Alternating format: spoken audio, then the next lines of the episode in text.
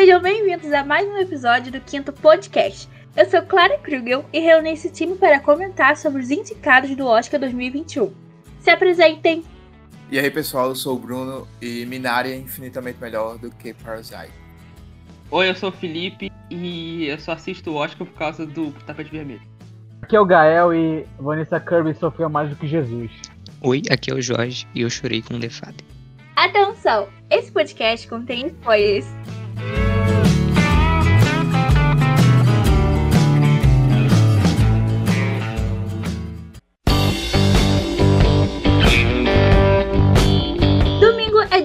Oscar e vamos comentar sobre as principais categorias, dando os nossos palpites e opiniões sobre cada filme indicado. Vamos começar a falar sobre os efeitos visuais. Vamos falar primeiro as- as categorias técnicas e depois ir para as categorias principais.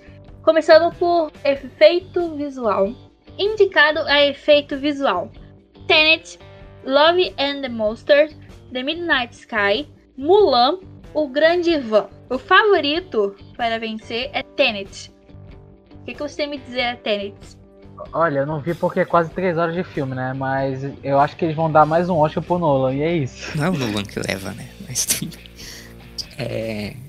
É, tá entre Tenet e The Midnight Sky. Eles gostam de premiar filme no espaço, então talvez The Midnight Sky tenha chance. Tem chance pra caramba, realmente. Mas, Mas acho que Tenet é favorito.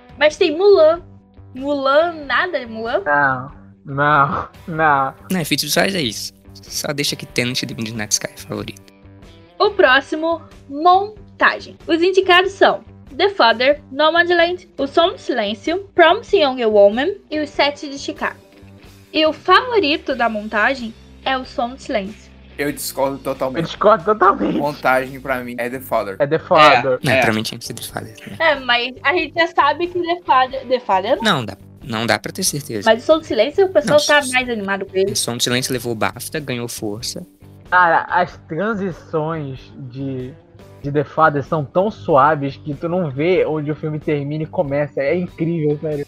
Sabe por que The Father é o melhor de todos aqui? É muito bom. É o melhor de todos porque ele tem aquela confusão, ele tem uma confusão proposital e deixa realmente confuso. É um filme pra quebrar sua cabeça.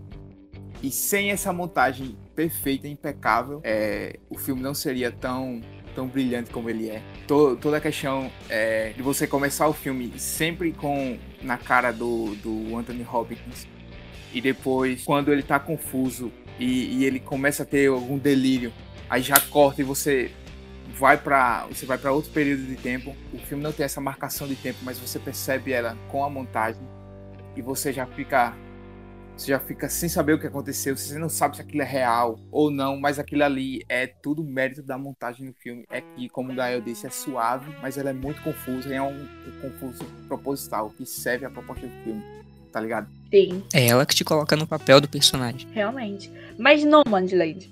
Nomadland é incrível. Eu não acho que tem uma montagem tão boa. Eu vou ser hater de Nomadland, tanto quanto o Bruno foi hater de Parasite, porque, cara, é, eu não vou comentar isso depois, mas em geral eu não achei um filme muito bom, não. Eu achei o que se destacou foi realmente a fotografia, que é impecável, isso é seu contexto, Tá mas depois a gente chega lá. É, eu, che- eu vou chegar lá depois, mas de questão de montagem, eu achei uma monta- um filme simples, sabe? De, de montagem de cenas e tudo mais. Eu achei. pa- parece aquele filme Into, Into the Wild, sabe? É um filme bem, bem simples, é tipo. É natureza e fica fazendo umas transições tipo de relevo, de. Sabe, é um negócio simples que dá pra fazer. Eu gosto da montagem de Nomadland também. Eu acho. É simples. Eu acho que ela serve, serve bem a- ao. A como o filme. Eu vou falar isso depois pra gente for falar de Nomadland, mas ele é um filme que é muito. Ele é muito conciso, né? Ele é muito. Ele é. Né, ele, ele, ele, ele funciona muito bem com a história que ele quer contar, ele não dá volta, ele conta a história e acabou. E, e isso, em, em, em grande parte, é, é, é um mérito da montagem também. Mas a montagem do, do The Father serve mais a narrativa e é mais primordial, mais. Né, ela é mais necessária daquele jeito na narrativa do que de Nomadland. Tipo, é, ser uma montagem simples como a de Nomadland é, não é um demérito, porque Não. você não precisa ter uma complexidade assim no período de tempo. O filme tem essa marcação, só que não precisa ser, porra, ser cheio de. E às vezes quando você inventa demais, tipo, estraga o filme. Aconteceu com muitos filmes aqui. É, acaba estragando. E o filme, se não me engano, ele é montado pela, pela Close Out. Eu acho que tem nos créditos. Acho que é ela que, monta o filme. Ela dirige. Sim, ela fez tudo. É, ela fez tudo. Ela dirige, escreve e monta o filme. Incrível. Acho que a direção de fotografia dela também. É, é como. Então, o Biel disse que é uma, uma montagem simples. Eu não acho que ser montagem simples é um demérito. Só que é justamente essa simplicidade. Porque a direção também dela é muito, muito é, suave, muito sutil. É simples, é um filme simples, não é, não funciona tipo, não é complexo, é aquilo que tá te É. falando, ah, é essa história acabou. É simples, porém genial. A própria montagem de O Som do Silêncio, assim, Também. e levou o bar. Mas isso que eu ia falar, eu chamei ele de favoritaço porque ele levou BAFTA. Eu acho que não foi o único também. Mas ainda tem o Sindicato dos Montadores, que é um termômetro melhor, só que não teve ainda. Então esperar. Isso existe mesmo. Eu, tam- sindicato de tudo. eu também não sabia, não. Quem levar lá, se de fato levar lá, vira favorito. Hum. Próximo figurino. Os indicados são Emma, Ma Rainey's Black Bottle, Mank, Mulan e Pinóquio. Agora, vamos lá. O que, que vocês têm a me dizer sobre isso? Eu gosto do figurino de Mank. Eu concordo com o Marraines, só que Mank também é foda, mas o de Marraines, é, ele tem ele tem uma tem uma vantagem pela própria fotografia, né, do filme. O Mank escolheu preto e branco e eu acho que o, a aquela cor de de Marraines, ela favorece mais aquele, aqueles vestidos de caralho da, da Marraine. É, Marines Black Bottom é melhor de, por- justamente por causa da, da coloração, da saturação e tudo mais. É, mas falam que Pinóquio, mesmo que não tenha. ainda- Eu acho que não lançou no Brasil, se não me engano, eu não tenho certeza se não lançou. Ele. é, o figurino dele tá muito melhor. Tipo, o figurino dele tá impecável. Maquiagem e cabelo, eu sei que estão elogiando bastante, mas figurino acho que Marines leva com justiça. E ganhou o sindicato também de figurino. E o, e o figurino. O, o Pinóquio no BAFTA não, não, tá, né? É, não, mas o BAFTA excluiu muita coisa, ele fez uma lista muito diversa aí. Mas eu não sei, eu não sei se o figurino de Pinóquio foi indicado a alguma coisa mesmo. Sei que maquiagem e cabelo foi, mas figurino eu não sei. Vamos pra próxima categoria, que é maquiagem. Os indicados são Emma, Era Uma Vez um Sonho, Mank, Ma Rainey's Black Bottle e Pinóquio. E o favorito, de novo, é Ma Rainey's Black Bottle. favoritaço. Eu acho muito melhor. Marraines tem dois aspectos que são do caralho de maquiagem, que é a Viola Davis. Puta quase merda, reconhecível. sim. Não, tá Porra, ela incrível tá- a maquiagem dela. Sim, Tipo, E- além da maquiagem dela, do rosto, dos dentes da, da, da Marines, que faz alusão ao original, né, da, da cantora real, é o, além do fi- figurino, o corpo dela também, que eu não sei se ela usou enchimento, porque a Viola, tipo, ela, ela é musculosa, tu vê ela na vida real, ela é meio musculosa. E a Marines, ela, é- ela é meio cheinha, né, e tipo, tu vê que ela tá mais cheinha, assim, tipo, é incrível, sério, de, de verdade. é, eu acho que é maquiagem. Eu acho que é maquiagem. É tudo maquiagem isso. E tem um segundo ponto que eu achei também, que isso até me deu agonia quando eu tava assistindo o filme, que é a suadeira dos caras. Sim. Porra, Sim, sim. bicho, os caras sempre suaram, eu acho isso muito foda. Calor do caralho, os caras sempre passando pano e tal, muito suado. E eu acho que isso é um, trabalho de detalhe Sim. foda. Realmente dá um nervoso, certo nervoso quando vê. Fotografia agora. Fotografias indicadas são Nomadland, Judas e Messias Negro, Mank, Relatos do Mundo e Os Sete de Chicago. Aí eu acho que tem uma diferença bem grande de Nomadland pros outros. Pros- É, tem, tem. Só que Sim. eu acho que teve uma galera aí que foi esnobada. Quem? Na minha opinião. Eu sei, eu sei, vai. Promising Young Woman é melhor que Aham. é, Chicago 7. E Pieces of a Woman também é melhor do que Chicago 7 pra mim. Aham. Pieces of Woman e Promising Young Woman são melhores que Chicago 7. Eles podem se passar melhores do que Judas and the Black Messiah, talvez. Os dois juntos, assim. Eu, eu acho o mesmo nível. Eu acho que nenhum desses chega ao Nomadland. Eu acho que é indiscutível, Nomadland. Pô, indiscutível, beleza. Não, é indiscutível que é, né? Pelo amor de Deus. Agora, em questão, tipo, dos esnobados, pô, eu achei uma sacanagem do caralho, porque Chicago 7, a fotografia de Chicago 7, apesar de bonita, caprichada, Comum. eu acho que não é tão, não é tão, não é tão boa quanto a, a de Promising Young Woman e Pieces of a Woman. Não acho. Principalmente Pieces of a Woman. Pô, a de, a de Promising Young Woman, ela tem um. Ela tem um, uma, uma vantagem que ela é muito. É, é- ela é muito diferente, ligado? Ela não é tão comum assim. Sim, Mas eu acho que, inclusive, foi isso que talvez tenha dificultado para Promising Young Woman. Porque, é, como eu disse no grupo, Promising Young Woman sempre tem umas cenas que são estilizadas demais, tá ligado? Mais do que o necessário, mais do que deveria ser. Tem uns aesthetics lá É, da- das cenas. eu acho que. Eu, eu não peguei o nome do diretor de fotografia, mas eu acho que tem umas cenas que são muito estilizadas. Tipo, dando um exemplo que eu dei lá. Tá tendo um diálogo normal. Aí, tipo, o beabá do diálogo. Câmera over the shoulder. Vai trocando de plano e tal. Aí do nada. Vai do nada um, um plano assim na. Na, na Cassie. Aí do nada tem um corte. Um zoom no rosto da Cassie. E, tipo, não tem nada que explique isso. A, a, a expressão dela não muda. O background não tem nada de especial. Não tá mostrando nada, não tá mudando nada. Tá ligado? Eu acho que tem esses- essas coisas assim que estiliza demais e acaba saturando. Às vezes, né? Mas, assim, no geral, foda.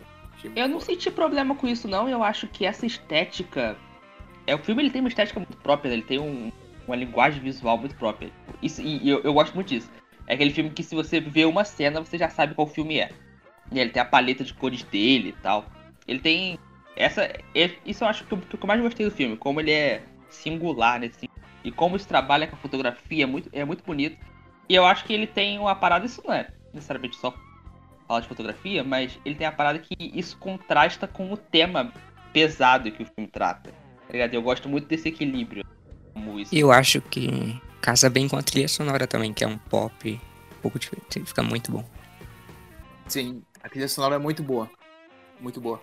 Inclusive, o, é, os próprios cenários do filme, principalmente na casa da Cassie, é, isso vai entrar em design de produção, mas são, são fodas também. É, é muito bem montado e contrasta bem demais. O, o design de produção é muito bom.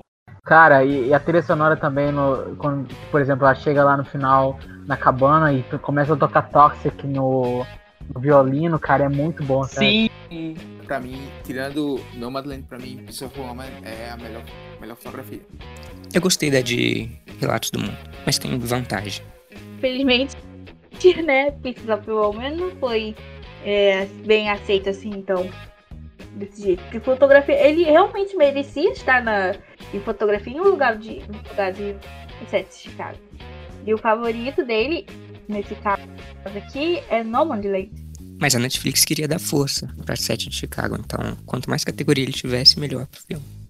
Eu acho que a Netflix fez isso, né? Ela, ela, acabou, ela teve que teve que deixar alguém de lado. Fez a escolha errada. Ela tinha muito filme, ela tinha muito filme. Ela tinha Mank, tinha Sete de Chicago, tinha Marine. Não, mas essa foi a escolha mais errada que eles já fizeram. Mas pelo que eu li também, Pieces of a Woman não foi tão bem assim, cara. O pessoal não gostou tanto quanto a gente. Eu gostei muito do filme, pra caralho, mas Eu também, também, cara. não, não seguiu. Eu não acho que merecia direção ou melhor filme igual você. Mas é bom. Eu acho que merecer melhor filme sim, e merecer melhor roteiro. E é isso. Não estaria nos meus cinco. E eu acho também que eles queriam muito dar. Eles queriam dar muito, muito palco pra Mank. Estão apostando muito em Mank. E acabou, né? Que. deu Acabou que é o pior de todos esses aí. né? Não, não, Ah, não. fotografia, indicação. Em fotografia não mesmo. Não, fotografia não, não, não. Geral é, A mas. fotografia de Mank é muito bonita também. Sim. E nem no geral, eu não acho o pior no geral. Ah, mas pô, tá, tem. Se tu, se, se tu for, for, for parar pra ler, tem a fotografia de, de Mank tem a, tem a caosadas meio bizarra. Tem a parada do. Do que eles gravaram as cenas que eram pra ser de noite e de dia, porque fica mais claro. Aí tem umas questões de, de, de iluminação interessantes também. Tipo, é, é muito. Tem seu mérito forte. A cena do. Do Xanadu lá é de, é, é de dia, mas no filme é de noite. Ah, lá, lá é Xanadu? Não, o Xanadu que. Não é Xanadu, mas é inspirado. Né? O Sim, Xanadu sim, foi sim. inspirado. né? Ah, sim, que é do, do, do cara lá que eles foram inspirados. Né? Direção de arte agora. Os indicados são The Father, Maraine's Black Bottom, Mank, Relatos do Mundo e Tenet. Tenet novamente aparecendo. Agora que eu reparei, ela foi indicada em duas categorias. Mank, mas também com. Eu daria um voto pra The Father. Eu acho muito foda a design de produção do The Father. Eu acho comum, porque é- é- a proposta é pra ser comum, entendeu? Porque é uma- são casas, né? São apartamentos, então é comum. Eu não acho comum. Eu não acho comum. Eu não acho comum também, não. Mas ele tem, ele tem umas sacadas, tá ligado? De sempre tá mudando o cenário. Nunca é o Sim, mesmo cenário. muito, tipo, quadro, porta, essas coisas vão mudando. Coisa sutil. Sim. É. Você meio que se guia pelo cenário. Sim. Eu acho que os próprios planos do filme, que o filme ele é uma adaptação de uma peça. Aham. E o diretor, ele, e o diretor é o mesmo diretor da, da peça. Ele sempre tenta emular, nem sempre, né? Mas às vezes ele tenta emular alguns quadros, alguns shots, que sempre, é, sempre parecem uma peça. E o cenário acaba influenciando muito nisso, tá ligado? Os sofás, os quadros, as portas, influencia muito, assim. Vo- Você tem uma noção geográfica do local, a partir do momento que ele começa a mudar e a interagir com isso. Tipo, quando o, o Hopkins começa a ficar parado na porta encoxada, observando a filha dele conversando com aquele cara. Aí você sabe que tem uma porta ali. Aí depois tem uma passagem de tempo e aquela porta ali não tá mais. Você não entra mais naquela cozinha, tá ligado? Eu achei isso do caralho. Por isso que é o meu filme favorito. porque Ele tem, ele tem essa atenção aos detalhes. Mas o favorito em direção de arte é Mank. Eu acho justo. É Porque foda. seria muito triste que sair sem nada, sabe? É o filme com mais indicações e é um filme bom. Sim, e sinceramente, como é um filme é, fazendo homenagem com o cinema e tem todo esse lance de em estúdios, verem lugares de gravação e as casas antigas, a, a, a sociedade, e até casa de campo que o, o Mank fica lá, eu acho uma homenagem boa, sabe, aos anos 30, a toda essa situação da- das grandes empresas de antigamente de, de, de filmes, e é muito bom, sabe, é muito legal observar isso na- nesse contexto. Sim, eu acho que o jeito que eles retratam também é aquela, aquela casa onde ele tá, aquela pousada que ele tá, toda, toda meio que fodida, tá ligado? Aí depois você vai pra, pra aquele jantar e é tudo bem perfeitinho, aquela estética da época. É foda, eu acho que os caras fizeram um trabalho, trabalho foda. Merece, é justo. Eu. Eu vou falar basicamente a mesma coisa que eu falei com. Com a montagem. É, é muito bonito, Mank, né? É um trabalho fudido ali de, de, de recriar. Recriar a época. Mas. Se eu tivesse que escolher, eu, eu daria pra The Father, porque o novo serve. Também é o meu preferido. Sem ele não, não funcionaria. É melhor som. Vamos lá. Os indicados são Greyhound, Relatos do Mundo, Mank, Soul e O Som do Silêncio. E o favorito pra ganhar é O Som do Silêncio. Com justiça. com muita justiça. Teve essa junção agora da, da mixagem da edição de som, mas tanto faz, eu acho que Son of Metal ia ganhar de qualquer jeito as duas, porque tanto a edição, você. Cara, eu acho. do- tá ligado aquela cena lá que eu acho que é a primeira vez que o. A primeira vez que o Ruben chega lá na, na casa, na casa de apoio, e ele. E o personagem do Paul Rossi vai. Vai apresentar ele. Aí eles começam a fazer aqueles gestos, aí tu escutando a mão batendo no peito, a mão batendo na mão, ele fazendo até a própria língua dele fazendo barulho dentro da boca. Isso tudo sendo pegado, velho. A cena deles jantando, eles batendo e você estando todos os detalhes daquilo ali. Acho do caralho. Isso é edição. Assim, uma agonia muito grande, tá?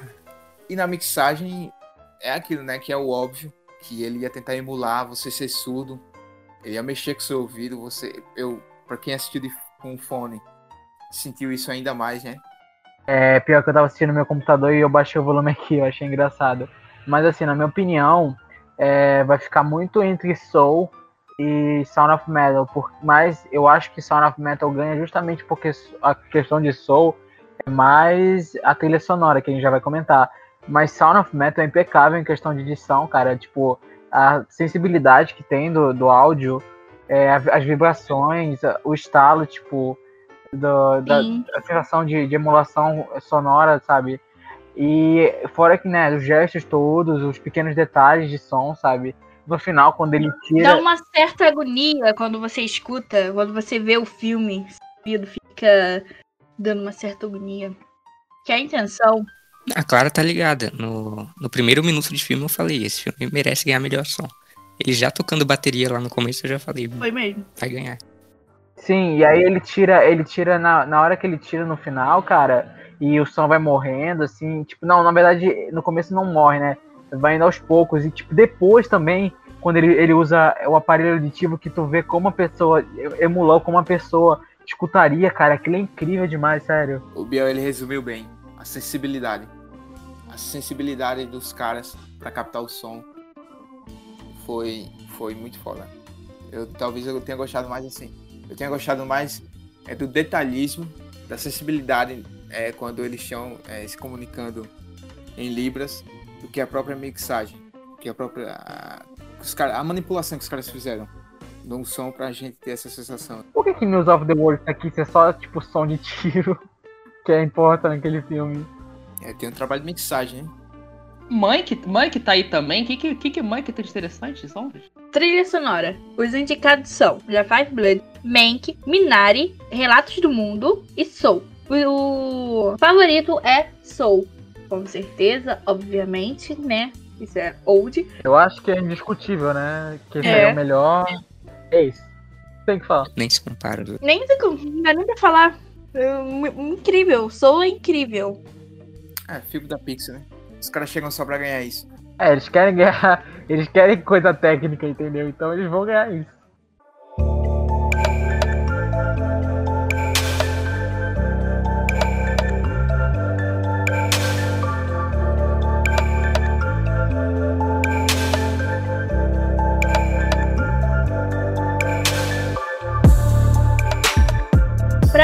Animação, os indicados foram Dois Irmãos, Shaun, O Carneiro, O Filme, A Fazenda Contra-Ataca, A Caminho da Lua, Soul, Wolf Walkers. O favorito pra ganhar é Soul, mas eu tenho aqui uma nota minha particular que Wolf Walkers merecia. Não, não acho que merecia mais, mas é quase o mesmo nível. eu Acho quase o mesmo nível. Eu acho que o Caminho da Lua não tinha que estar aí. Eu acho muito chato.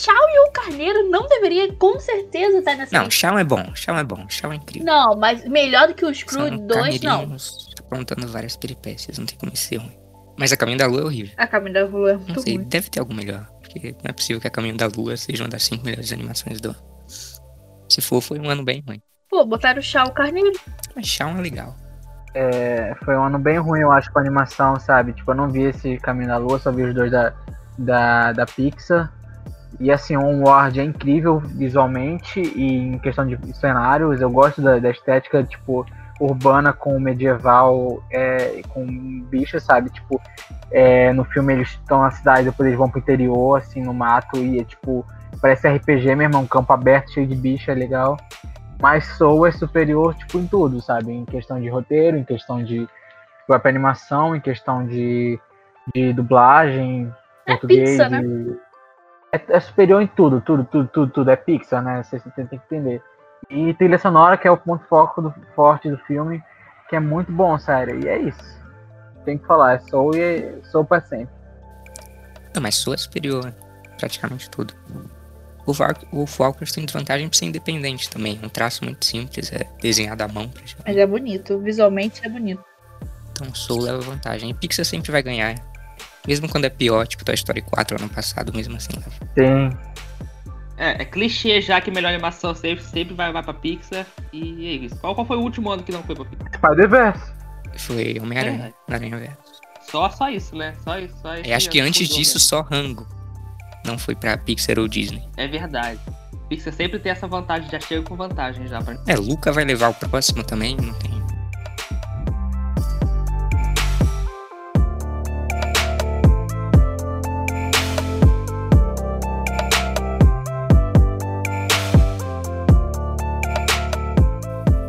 É, agora tá, categoria principal, agora é aqui que a gente vai começar a debater, a se matar, porque vai começar. Vamos lá, vamos ver se a gente concorda em alguma coisa. Roteiro adaptado vai ser a primeira que a gente vai comentar. Roteiro adaptado dos indicados são Bullet 2, The Father, Nomadland, Uma Noite em Miami e o Tigre Branco. Eu quero fazer a pergunta. Quero fazer a pergunta. Jorge, é. Por que que Borat tá, é, tá em roteiro adaptado? Porque é uma sequência. Sequência entra em adaptado sempre. Então, é, roteiro adaptado, temos aqui cinco filmes que vou te falar. Tirando o Borat, me desculpa, mas eu não gostei do Borat aí, pra mim, é pe- o perdidão. Eu acho brilhante. Eu acho brilhante, justo. tá aí. acho que roteiro de Eu acho comédia é subestimado. Incrível É um demais, puta cara. roteiro. E ele tem um comentário sobre a sociedade. Não, mas tem, tem mesmo, é sério. Ele, ele todo. Como ele, ele vai lá no. Cara, ele, ele tem muita, muita piada boa. Ele fala de antissemitismo, ele fala de, da política americana. Ele vai. Ele, ele tem mérito porque é super arriscado. Aquela cena dele indo na, na convenção de armas lá. O Sacha Baron Cohen teve que ir de, de colete à prova de bala, porque tava um monte de gente armado lá. Que ele vai cantar a música lá. Que ele vai fazer o show. Então, assim. Não, e detalhe, ele tava É realmente no meio do caralho. Covid, saca? No- durante Exatamente. a pandemia, na- no epicentro, saca? Tipo, era muita loucura. Tipo, no, no, no pico da pandemia, ele foi lá e gravou, não tava nem aí, sabe? Isso, e ninguém sabia que- como era o, ah, o Covid naquela época, né? Porque, enfim, a gente não tinha tanto conhecimento quanto hoje, então, né? É, poderia acontecer qualquer coisa. É um filme muito corajoso. Não, é do caralho. É, é do caralho, cara. Eu gosto muito do humor do Borat, porque é, ele, ele não é um humor simples, ele não, não é humor. Ele, ele é, ele é fácil, né? Tipo, tipo, to- todo mundo pode gostar, mas ele não é simples no sentido de que ele chega muito perto ali de ser de, de mau gosto, mas ele tem isso exatamente pra mostrar. Pra mostrar, assim, essa, essa maluquice, essa né, essa, essa, ignorância que tá incrustada no, no, no preconceito, tá ligado? Não Tanto só que o o Borat, todo, ele- todos os personagens do Sacha Baron Cohen são assim. Exatamente. Tem o Bruno, Exatamente. tem o G. Eu acho que o primeiro filme faz isso melhor, mas esse aqui saiu, tipo, na época de eleição, justamente pra fazer essa campanha. Ah, eu não, eu não sei, porque eu acho que o outro, ele. Ele não tem tanto essa carga política, tá ligado? É porque esse foi, Esse brinca pelo momento, é pelo forte. momento, sabe? É, Esse foi feito então, na eleição pra passar uma mensagem por causa do Trump. exatamente. Cara, é, é muito foda. Eu, eu adoro esse humor. Foda. O Tigre Branco. O Tigre Branco, eu acredito que daí é o menos provável de levar o prêmio. Se levar, vai ser uma surpresa. Mas Muito eu, eu gosto muito desse. Mas desse é bom. filme. É muito É bom, bom. sério. É a melhor coisa desse É. filme roteiro. Sim, o filme é bom. E me surpreendeu pra caramba. Que eu Não, fiquei é meio. bom, mas. Eu acho inevitável comparar com Parasite, porque é, um- é o tema é parecido. E Parasite faz muito melhor isso, sabe? Então, É porque é outra cultura também, né? É outra cultura, é outra coisa, entendeu? É outro país, mas eles têm uma semelhança que é desigualdade social e como você, é, entre aspas, um parasita para as pessoas mais ricas, você sendo uma pessoa pobre, trabalhando para eles, enfim. Então tem isso, mas é explorar de outra forma, porque na Índia é outra questão, é uma questão mais de, é, assim, digamos, feudal, né? De vassalagem, sucerania. Servidão enfim mesmo. de servidão mesmo. E é muito louco mesmo.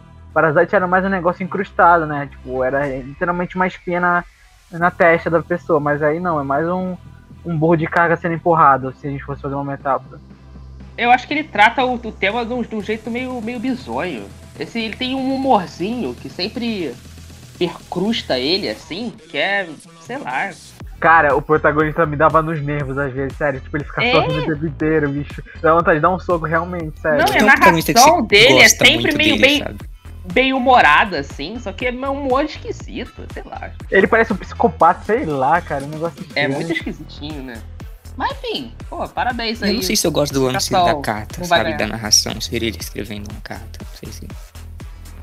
É, não. Parece que não encaixa direito. Ele é orgulhoso pelo que ele fez, contando tudo. Como se não tivesse nenhuma consequência. Não, ele tá orgulhoso por mim, tudo bem. Eu acho, eu acho até legal a última cena.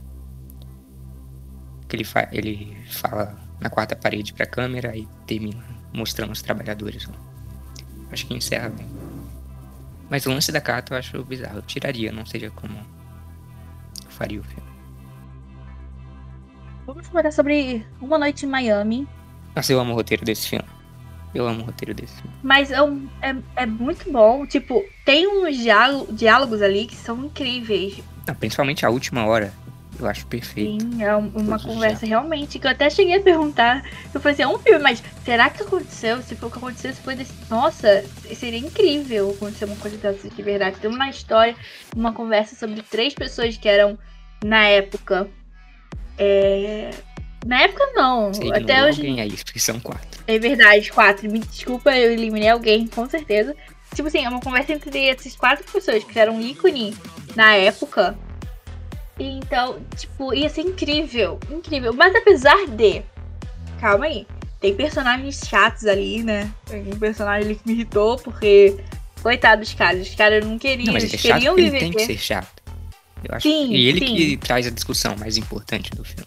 Sim, não, isso realmente. Ele é chato porque ele tem que ser chato. Ele foi uma peça-chave no filme.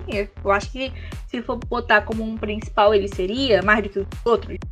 No Mas. filme e na história, né? Ele teve campanha pra ator principal.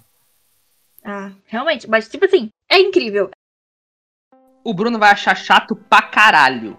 É certeza absoluta. Por quê? Porque é verborrágico toda a vida. Não é verborrágico, não é verborrágico. É assim, eles voltam no mesmo. No mesmo... A maioria dos diálogos tem que estar ali. Eu não tiraria nada.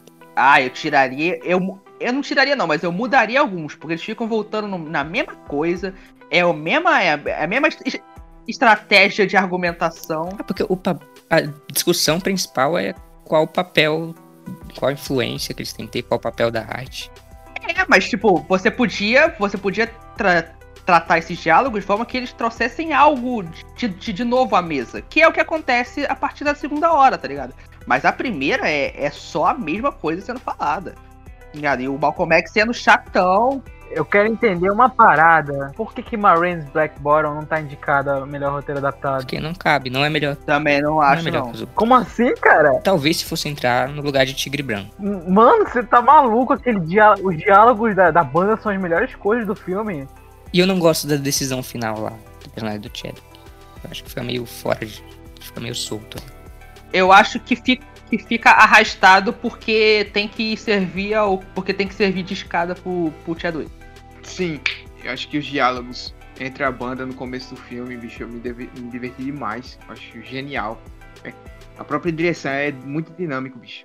Muito dinâmico. É muito bom mesmo. É, é, eu acho que os quatro atores, incluindo o Chadwick, casam de- bem demais com o papel, velho. Eu gostei dos três, não contando com o Chadwick, gostei dos três e me importava com os três. Tanto é que eu não gostei da decisão final do filme, eu acho que foi ponto baixo do filme, pra mim, principalmente, foi esse, essa decisão no final, a morte lá do cara. Eu achei exagerado, eu ach- achei sem, sem propósito, do nada. É porque ele é pra mostrar que o que o personagem do o Liv era meio psicopata. Ele queria ele queria, né, se tornar aquilo. Ah, Acho que psicopata não é a Não palavra, né? sei, ele era maluco, entendeu? Tipo, ele queria. Não justifica, mas ele queria, né? Na cabeça dele ele tava. Ele tava achando que ele tava certo, porque talvez eles queriam roubar a, a banda dele, a- o lugar na banda dele, sei lá. Não sei o que que passou na cabeça dele, sinceramente, não tem sentido muito. Ele tava frustrado porque ele tava, tipo, criando planos de ter uma carreira solo, aí o cara lá acabou com o sonho dele. Ele tava. Sim, sim, tá frustrado com tudo isso. Eu acho que tava frustrado em, em- em geral, cara. Pô, a vida do cara, pô, aquelas paradas lá mó triste que tem os monólogos sensacionais do Chadwick, né? Da Pô. mãe dele lá, cara. é- Melhor, o nosso melhor ator aí. Mas eu acho que o. Eu, não- eu não tenho problema com o final do filme, não. Eu acho que ele constrói bem pra isso. Ele mostra que o Chadwick tem uma certa instabilidade, talvez, por tudo isso que ele passou. E eu acho que é um, é um final amargo, né? Um final mais que. O final meio. Não é, é agridoce, né? Porque a Ma Rainey consegue o que ela quer lá. Mas. O final do filme, na verdade, é o, o pessoal do jazz é, é, tocando lá, né? Que é um monte de homem branco tocando. E eu li também que, sobre isso, que era pra fazer um paralelo com, com talvez com, com apropriação, eu não sei exatamente. Mas eu, eu entendi que seja isso, entendeu? Então vocês acham que Varys Black Bottle foi esnobado? Eu acho. Não! Não, eu não acho. Não, eu colocaria. Estou pensando em acabar com tudo do Kaufman, talvez. No lugar de Tigre Branco. Sim, nossa, esse filme foi muito bom. Esse filme foi bom pra caraca. Agora, The Father. The Father, a gente já falou muito dele só na categoria técnica, agora roteiro adaptado. Ele é, como já foi dito aqui, inspirado em. Inspirado não, ele é adaptação de uma peça de teatro, é o mesmo, o diretor é mesmo de lá. E aí, nossa, eu não sei. se- eu- é, nossa, é muito. Não sei nem o que falar sobre The Father, só tenho que dizer que é incrível. Pra mim, merece ganhar. Eu acho que esse é o filme mais reflexivo daqui. Eu acho que ele é o mais reflexivo, pra mim merece também. É, ganhar do que todos eles se sobrepor. Eu não acho mais reflexivo que o Nomad. Eu acho bem mais reflexivo do que o Nomadland, porque te faz pensar pra cacete. Nomadland, como o- todo mundo já falou aqui, é aquela simplicidade. Tem um começo, um final aberto, mas meio que você já, já supõe, entendeu? Agora, ter fala não, é tipo um monte, é um quebra-cabeça, como, como falaram, e você tem que montar a situação inteira. Então, eu acho mais aberto a interpretação do que o outro. Eu acho, eu acho que é um é, como é um filme quebra-cabeça, ele tem que casar muito, tem que casar todos os aspectos do filme, tem que casarem muito bem, tipo a direção, a montagem o roteiro. Eu acho que tudo casa muito bem, eu acho que ele é o mesmo nível. Eu preferi muito mais The Father, só que eu acho que tecnicamente ele é o mesmo nível de Nomadland. E eu acho que The Father é muito real, sabe? Ele retrata muito bem ele é muito humano, um filme muito humano. É, eu acho que os diálogos dele são muito reais, são diálogos que você realmente acredita. E isso, junto com a atuação do Anthony Hopkins, bicho, leva pra outro nível. Você fica com dó real, você acha que o Hopkins tá mesmo com demência, Alzheimer. Foda. Sim, realmente. Faz você refletir. Tipo, faz você se sentir, tipo assim, poxa, uma pessoa que tá com isso, ele sofre muito, muito, muito. Porque se sente perdida, não sabe o que tá acontecendo. É, acredita em uma realidade que realmente não tá acontecendo. E você sente tudo isso, todo o desespero do personagem principal tendo esse problema, você se coloca no lugar dele de uma certa E forma. mais do que isso, né? Ele é um, como já foi falado, um quebra-cabeça que te instiga a resolver. Né? Eu tô com vontade de rever o filme mais 10 vezes só pra eu conseguir montar, pra eu tentar montar, tipo, cara, qual a primeira cena cronologicamente, qual a que foi depois, tá ligado? Tipo, a própria parada de Paris. Eu fiquei muito, muito. ah, sabe, eu não entendi de direito essa parada. Porque ele começa o filme com essa informação, no meio do filme a informação nunca existiu, e no final a informação volta. Tá ligado? Ele, dele é o Alzheimer que ele consegue ver o futuro junto, tá ligado? É, que, que coisa absurda. E aí, tipo, você, você realmente fica instigado. Ele não é. ex- existe muito filme que é um quebra-cabeça por ser um quebra-cabeça e você não tem vontade de resolver, né? Esse não, esse você. O roteiro te instiga a tentar resolver o quebra-cabeça. Isso é um Sim, trunfo muito e- importante. É porque ele também tem um. Ele, o texto dele, como eu disse, do, nos diálogos, é, é muito bom, bicho. É genial. Brilhante. E no final, é, por mais que ele é, tenha dado uma, uma conclusão, entre aspas, pro personagem do Hopkins, ele deixa em aberto assim pra você querer saber o que aconteceu com a Anne, a personagem da Olivia Colman. E você fica querendo saber por que ela fez isso, como É, ela fez isso. essa. Eu não fiquei com raiva dela. Eu achei, tipo. Ela tá numa situação difícil, porque ela abandonou a vida dela pra cuidar dele. Então, é ok em algum ponto ela decidir seguir a vida dela. Eu não fiquei com raiva dela, não, cara. Eu achei Eu também não. necessário, mas ok. Mas o ator Hopkins é o personagem principal, ué. Ela, ela tem que dar cuidar dele mesmo. Eu entendi a perspectiva dela que ela queria aproveitar a vida dela com. Eu acho que ela fez até demais. criar a vida dela, porque pelo que eu percebi, ela não tem filhos, ela tava divorciada já. E ela tava cuidando do, do pai, tipo, totalmente, integralmente. Então, ela achava que ela não tava mais dando conta e, e deu pra outra pessoa cuidar, no caso, uma instituição. Que pelo visto tava tratando muito bem ele, só que ele tava num nível muito. já muito avançado, entendeu? Tipo, não é nem, nem, nem o maltrato, que não teve maltrato, né?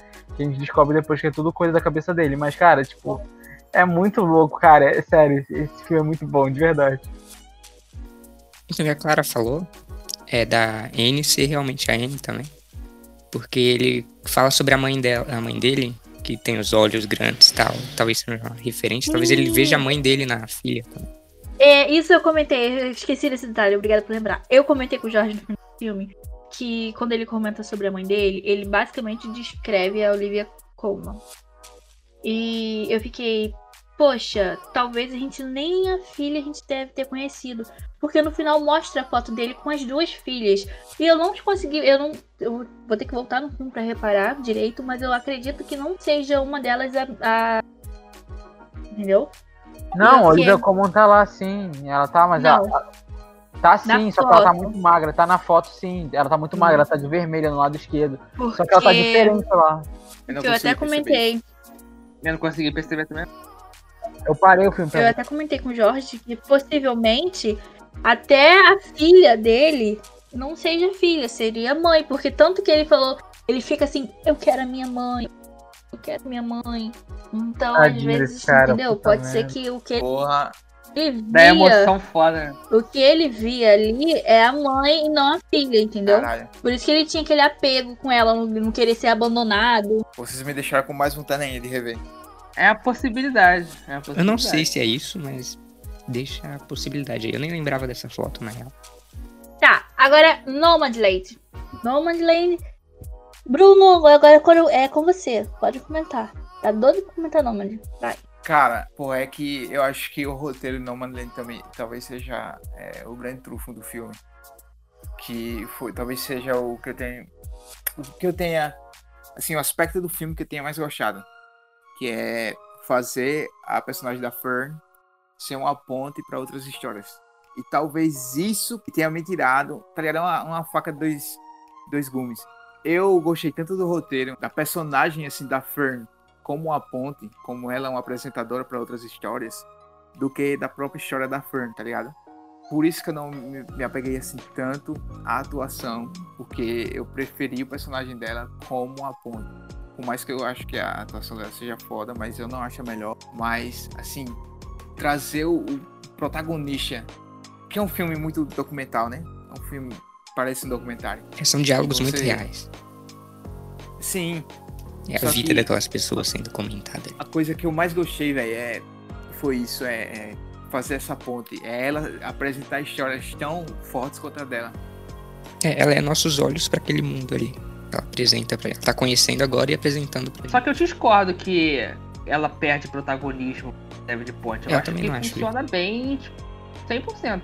Você tem um, um arco né, principal que é o dela, né, que varre o filme inteiro, e você tem, né, eu já falei isso no grupo, os mini arquinhos, que eu acho que tá- é o grande trunfo, que é, uma, que é uma questão de peça de roteiro, né, que é o grande trunfo do filme, que, tipo, ela conhece o cara, ela conhece, tipo, a, a mulher que tá morrendo lá, ela conhece a mulher, aí ela fica um pouco com a mulher, entende a mulher, a gente conhece essa mulher, a gente se apega a ela, aí no final Sim. lá a gente, a gente sabe que ela morreu, do caralho, aí vai. E ele tem isso e repete esse tipo de arquinhos, assim, ao longo do filme, e isso é, é muito bom, e é muito bom porque é muito, de, de novo, é muito sucinto, né, tipo, funciona muito bem, é muito curtinho ali, só que não falta nada, ele apresenta as, as escolhas de, de, de qual, de como, de quais cenas eles vão introduzir os personagens e como eles vão introduzir e com, com quais diálogos, é muito boa, porque, tipo, você tem três cenas ali com, com o personagem, três diálogos e você já, já, já se apega e você já compra o personagem, tal, você já quer Uhum. saber o que vai acontecer.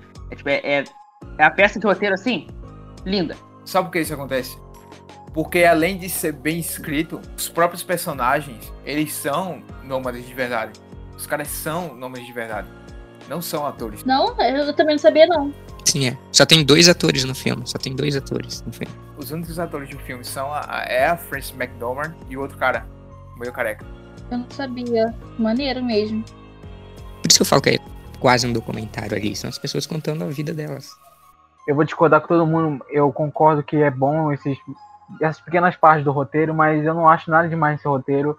Eu, sinceramente, acho que a atuação é a melhor coisa desse filme, junto com a fotografia e a ambientação. Eu acho que a Frances é uma puta atriz, realmente, ela consegue entrar no personagem. O, o filme é dela, é sobre a história dela junto com, com aquele mundo, aquele universo. É legal demais, mas é, é ela, só ela, tipo, 90% do tempo. E eu acho que tem filmes melhores é, tipo, sobre viagem ou sobre autodescobrimento, por exemplo, Capitão Fantástico. E, enfim, eu acho, tipo, de verdade, sério, muito melhor outras histórias e eu acho que The Father é bem superior, tipo assim, anos luz superior do que Nomadland. Nossa, não, eu discordo que o roteiro não é tudo isso. Você pega o diálogo com o Bob ou com a mulher que tá morrendo lá. Não, é, tem parte, é igual, é exatamente igual é, Judas and Black Passa Messiah. muito uma realidade muito É forte ali, exatamente não é? igual, mas É é, esse é o ponto, entendeu? Tipo, tem pontos super altos, mas tem pontos muito baixos, sabe? Tipo, ou que é muito médio. Você não se Então sente não é assistindo um demais. filme. Tipo, diferente dos outros aí. São. É ok, são bons, mas você tá vendo um filme. ali. Eu acho que tem uma semelhança com The Father, é que alguém falou aí que o filme The Father é reflexivo, né, que te faz pensar sobre aquele que você tá vendo, sobre o velho, Sim, caralho. sim. Esse esse filme também. Esse filme eu fiquei, Eu acho caraca, mais, olha, inclusive. olha como. É possível. Olha como essas pessoas vivem diferente de mim. Olha, sabe? Eu fiquei pensando, nossa, eu dou valor Sim, a tanta coisa que, que é essas reflexivo. pessoas não têm, tá ligado? Tipo, e, e é uma escolha deles. Eles estão parecem felizes, eles parecem diferentes. Eles são diferentes de mim, sabe? Eu fiquei pensando, eu falei, nossa, que doideira. Por, por meio segundo você até quer ver. ah, Você, por meio segundo você até quer ser nômade. Só por meio segundo. Só. Pra você, quem ganha roteiro adaptado? Mas quem realmente merecia ganhar o roteiro adaptado? Eu acho que quem ganha é Nomadland. E pra mim, quem tem que ganhar é Nomadland. Obviamente. É. Eu acho que quem ganha é Nomadland. E. Nomadland merece muito, mas. Ia ser mais foda se, se, se o Borat ganhar. Eu creio também a mesma coisa que o Amorim, eu acho que quem ganha é Nomadland. Só que eu, como eu falei, não vejo nada demais e eu prefiro Borat The Father, com certeza. Eu acho que Nomadland leva e também acho que merece. Vai levar com justiça.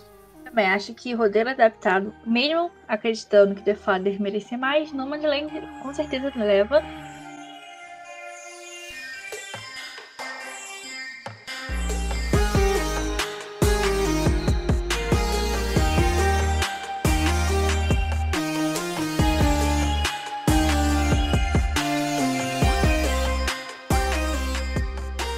Roteiro original. Os indicados são Promise Young Woman, Minari, Judas e o Messias Negro, O Som do Silêncio e Os Sete de Chicago. Só, só falar um negócio que a- antes que você comece a falar. É. A lista de roteiro adaptado tá tão melhor do que a de original. Puta que pariu. Só isso mesmo. Ah, não acho não. Eu acho 100%. Pô, no, Nomadland, The Father e Borat. Não, Borat pra mim tá inferior a todos aqui. Peraí, peraí, vamos, peraí, vamos falar, vamos falar de original, porra. Pra mim, melhor é Judas and the Black Messiah. Assim, eu não, eu não diria assim de longe, mas eu acho que o que mais te pega, o que, o que te deixa com mais tensão é, é Judas and the Black Messiah. Eu acho que Promising Young Woman, ele é um bom, bom roteiro, se, mas só que ele cai em muitos clichês. E eu, eu acho que o final dele, final dele tem um Deus Ex Machina, É, que eu deixou a odeio. desejar. Eu não Eu gostei do final. odiei. Eu odiei Não esse, gostei. esse Deus Ex Machina com uma algema. Porra, bicho. Eu acho que aquilo ali. A cena seria tão foda se eles tivessem trabalhado mais alguma coisa assim. Se ela conseguisse esfaquear o cara, mas mesmo assim o cara conseguisse esfaquear ela também. Aí os caras vão e dão uma de que a algema quebrou quando ele puxou, justo quando ela tava em cima dele. Acho que cai em alguns clichês. Também tem uns diálogos que são expositivos no começo.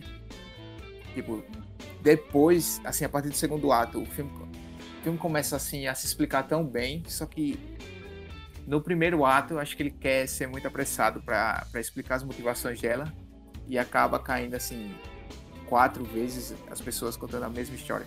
Os pais dela, é, a amiga dela no café. Então por isso que Judas and the Black Messiah pra mim é o é perfeito. Tem coisas sutis também no roteiro de Promising Young Woman, como por exemplo o caderno que ela anotava lá, é, os riscos, aí tem as cores diferentes para indicar cada tipo de cara que ela se encontrava e o que, que ela fez com cada um. Isso eu acho, isso eu acho uma coisa tipo sutil, mas legal. E é rea- realmente, tipo, no começo tem muita coisa positiva, mas eu não acho que isso seja problema. E o lance da algema também eu fico um pouco incomodado. Eu acho Porém- o método dela questionável, o método, sabe, pra dar uma lição aos caras. É, e o- eu gostei do plot twist também. Eu Da, comprei. eu, eu comprei o plot twist também do, do cara. que- Eu comprei vários plot twists, tem vários plot Não, twists. porque, eu, eu tipo, comprei todos, eu acho. Ah, o plot eu comprei. Mas em relação ao método, é que, tipo, é muito perigoso o que ela faz. E, tipo, ela deu muita sorte, porque se ela pega um cara realmente babaca, tipo, não que eles não sejam, mas um cara muito babaca que não tá ligando que ela tá sóbria, ela tava em desvantagem ali, tá ligado? Ela não tá matando ele, ela tá dando uma lição. Sim, é, mas é porque ela, porque ela tá alucinada, ela tá insana. Ela quer a vingança e quer, porque quer. Não, mas vocês viram a quantidade de risco que tinha? Tipo, nenhum dos caras, no caso, foi babaca nesse nível. Isso é muita sorte, Cara, sério. Eu acho que o roteiro é tão bom, mas é, se não fossem esses errinhos, eles seriam. Eu acho que eles seriam um candidato a. Dá, dá pra ser melhor, todos. né? É, dava Dá pra, pra, ser dar melhor. pra ser bem. Mas ele é tão bom que ele me fez assim. torcer, assim, por algumas coisas, tipo, torcer por ela. Ah, eu torci por ela. também. Nossa, os diálogos são muito bons, cara. No final ele tem esse Deus Ex Machina horrível, que me trouxe, assim, me deu uma trada, assim, do- daquela atenção. Mas ele também, o, o diretor e o próprio roteiro, eles dão, eles dão uma, dão uma zoada com você, assim, tipo, a cena que o cara tá em cima dela, sufocando ela, aí tipo, você, você tá ali na atenção com, com os dois, e eu tava só esperando chegar o Ryan lá. Eu não sei se vocês também esperavam isso, mas eu jurava que ele ia aparecer lá. Que ele ia dar uma facada no cara. Eu pensava que ia ter um arco de redenção nisso aí, não. Eu pensava também, eu fiquei pensando agora. O que eu não acho legal no final, o que eu não acho legal é o lance tipo, da mensagem chegar pra eles na hora que a polícia tá chegando. Mas é uma mensagem programada, né? É muito coincidência, sabe? Assim, tipo, Pois é, eu achei estranho demais, eu achei que ia ter um negócio super- sobrenatural no final, tipo, porque deu a entender que ela ia aparecer de alguma forma. Eu fiquei, caralho, ela vai aparecer, ela vai aparecer, vai virar o filme, vai virar um negócio supernatural do, do nada, entendeu? Minari, o filme que eu achei que o Bruno não ia gostar, né? Porque não gostou de Parasita. Não gostou de Parasita. Como alguém não gostou Nem de Parasita? viu o Parasita, né? Nem viu o O Parasita. Bruno não viu, para ele não Ele gosta não de nenhum filme em nenhuma língua é, não inglesa. Meu Deus, eu, eu achava, eu achava que ele tinha assistido. E eu. tipo, Mas agora que eu tô sabendo que ele nem assistiu, eu- ele não tem nem o que falar de Parasita. Como assim? Porra, mas é, não, não, continua tudo do mesmo jeito, eu só reconheço que Minari é um filme foda. Foda. Eu acho muito. Chato. Mas isso aí eu falo no melhor filme. Ah, eu me apeguei muito à família. ali, tipo, todos os personagens. Tirando a menina que não é irrelevante. É, tipo, o roteiro dele é muito. Ele, ele, no primeira hora é muito enrolado, sério, é muito maçante, tu fica cansado de ver. Não, ele é lento, mas ele consegue te construir aqueles personagens pra você se importar com eles. Eu não acho ele nem lento e nem chato. Não acho lento nem chato, eu acho. Em questão assim de, de ritmo, perfeito. Nem posso, nem eu acho. Filme tem mais de duas horas, tem umas duas horas e dez, eu acho, por aí. E não parece. Pra mim passou uma hora assim só. Nossa, pra mim passou quatro horas esse filme. Gente, odiei todos os personagens. Eu, cara, eu- é- realmente, assim, sem sacanagem. Eu acho que é o único personagem que eu, que eu gostei. Eu gostei de verdade é, é do Glenn, né? O Steve Young, e o do e da velhinha. E da velhinha no, no depois que ela tem o AVC. Aquela mulher é muito chata, bicho. Nossa, eu adoro a vovó. Ela é incrível. Eu gosto da moleque, eu gosto de todos, eu gosto de todos. A vovó e a criança é a melhor coisa desse filme. E aquela mulher, a mulher dele, puta que pariu, que mulher A insuportável. mulher é muito chata, bicho. É chata pra caralho, mano. É, melhor, é a pior coisa desse filme. Eu acho muito legal a discussão dela com. Eu não, eu acho Não, é legal, mas ela é chata pra caralho. ela começa atriz é chata boa e ela é chata de cara. graça, porque ela já começa chata, você não entende direito que ela é chata. Não, eu entendo o ponto de Não, vista não. dela, eu acho a discussão muito boa. Não, eu já falei, o ponto de vista dela é, é compreensível, principalmente no final, quando ela expõe assim, ela bota pra fora isso. E eu senti aquela cena, tá ligado? Quando, quando eles estão fazendo aquele contrato com o cara, eles saem. Aí você acha que vai dar tudo certo agora, agora tudo vai Aí você começar torce muito bem, pra que dê certo. E o filme vai terminar bem. Aí do nada vem essa pancada. Não, mas sério, sinceramente, sinceramente, deixa eu comentar uma parada. A lentidão desse filme é uma parada absurda, igual o Amorim falou. Cara, eu fui, tipo, vi uma hora, eu parei até a cena da banheira que ele tava. Ela deu banho nele, que ele tava todo dolorido. E tipo, mano, eu fui ver depois de semanas, assim, sério. Tipo, eu tava muito cansado desse filme. Eu olhei assim, eu falei, eu não vou ver esse filme. Tipo, e depois da primeira hora, tipo, que ficou bom, realmente, sabe? Depois da, do começo da interação da, da velhinha, que é a melhor coisa do filme com o menino. E sério, de verdade, muito bom. O David é muito fofo. Fofo demais. Eu vou falar. Eu vou falar mais no, no- no melhor filme, mas eu acho chato, eu acho que o, que o roteiro ele, ele é muito pouco. Ele te recompensa muito pouco, é só desgraça, é só aí. Cara, tem, Mas tem aí diálogos que. É a 24, porra. é Não, pô, mas- entendeu? Não, É a a produção, em alguma maneira, ele, ele equi- equilibra entre, entre ele te recompensar e plot twist e.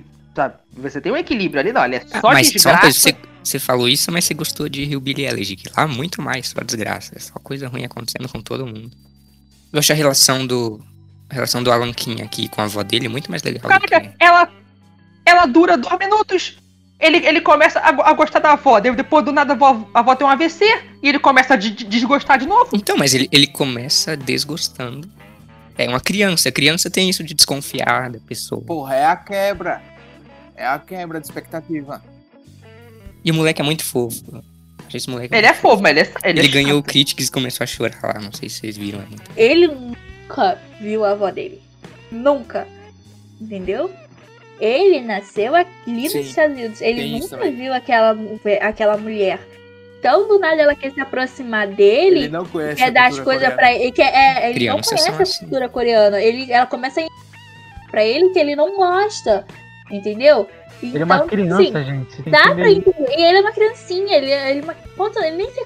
Quatro anos, por aí. Então, ele é uma criancinha. Então dá, é possível muito ele vai isso. O roteiro ele desenvolve tão bem os personagens que o Amorim acha Eu gosto da família. e o Amorim acha chato. Eu não acho que ele desenvolva bem, eu não consegui me, me, me importar Eu, com ninguém eu, tirando o assim, eu Glenn. me incomodo e então significa que a atriz tá fazendo um bom trabalho, sabe? Porque ela tá querendo ser irritante, então eu acho bom, isso, isso é benéfico. Nossa, o lance da vovó é esse. é é- meio é ruim. Vamos lá, toma silêncio. O que, que vocês têm pra falar do roteiro? Eu acho também uma dos dos mais fracos daqui, é- mas eu acho melhor do que Minari e eu acho melhor do que Nomadland. Eu acho que ele abre uma discussão legal sobre combater a surdez ou conviver com ela, sabe?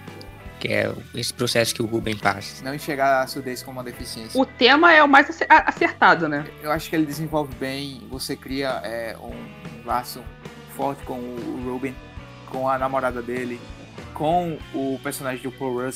Porra, então, eu acho que foi o personagem que eu mais gostei do filme. Que é um cara, é um personagem muito bem escrito, bicho. É um personagem foda.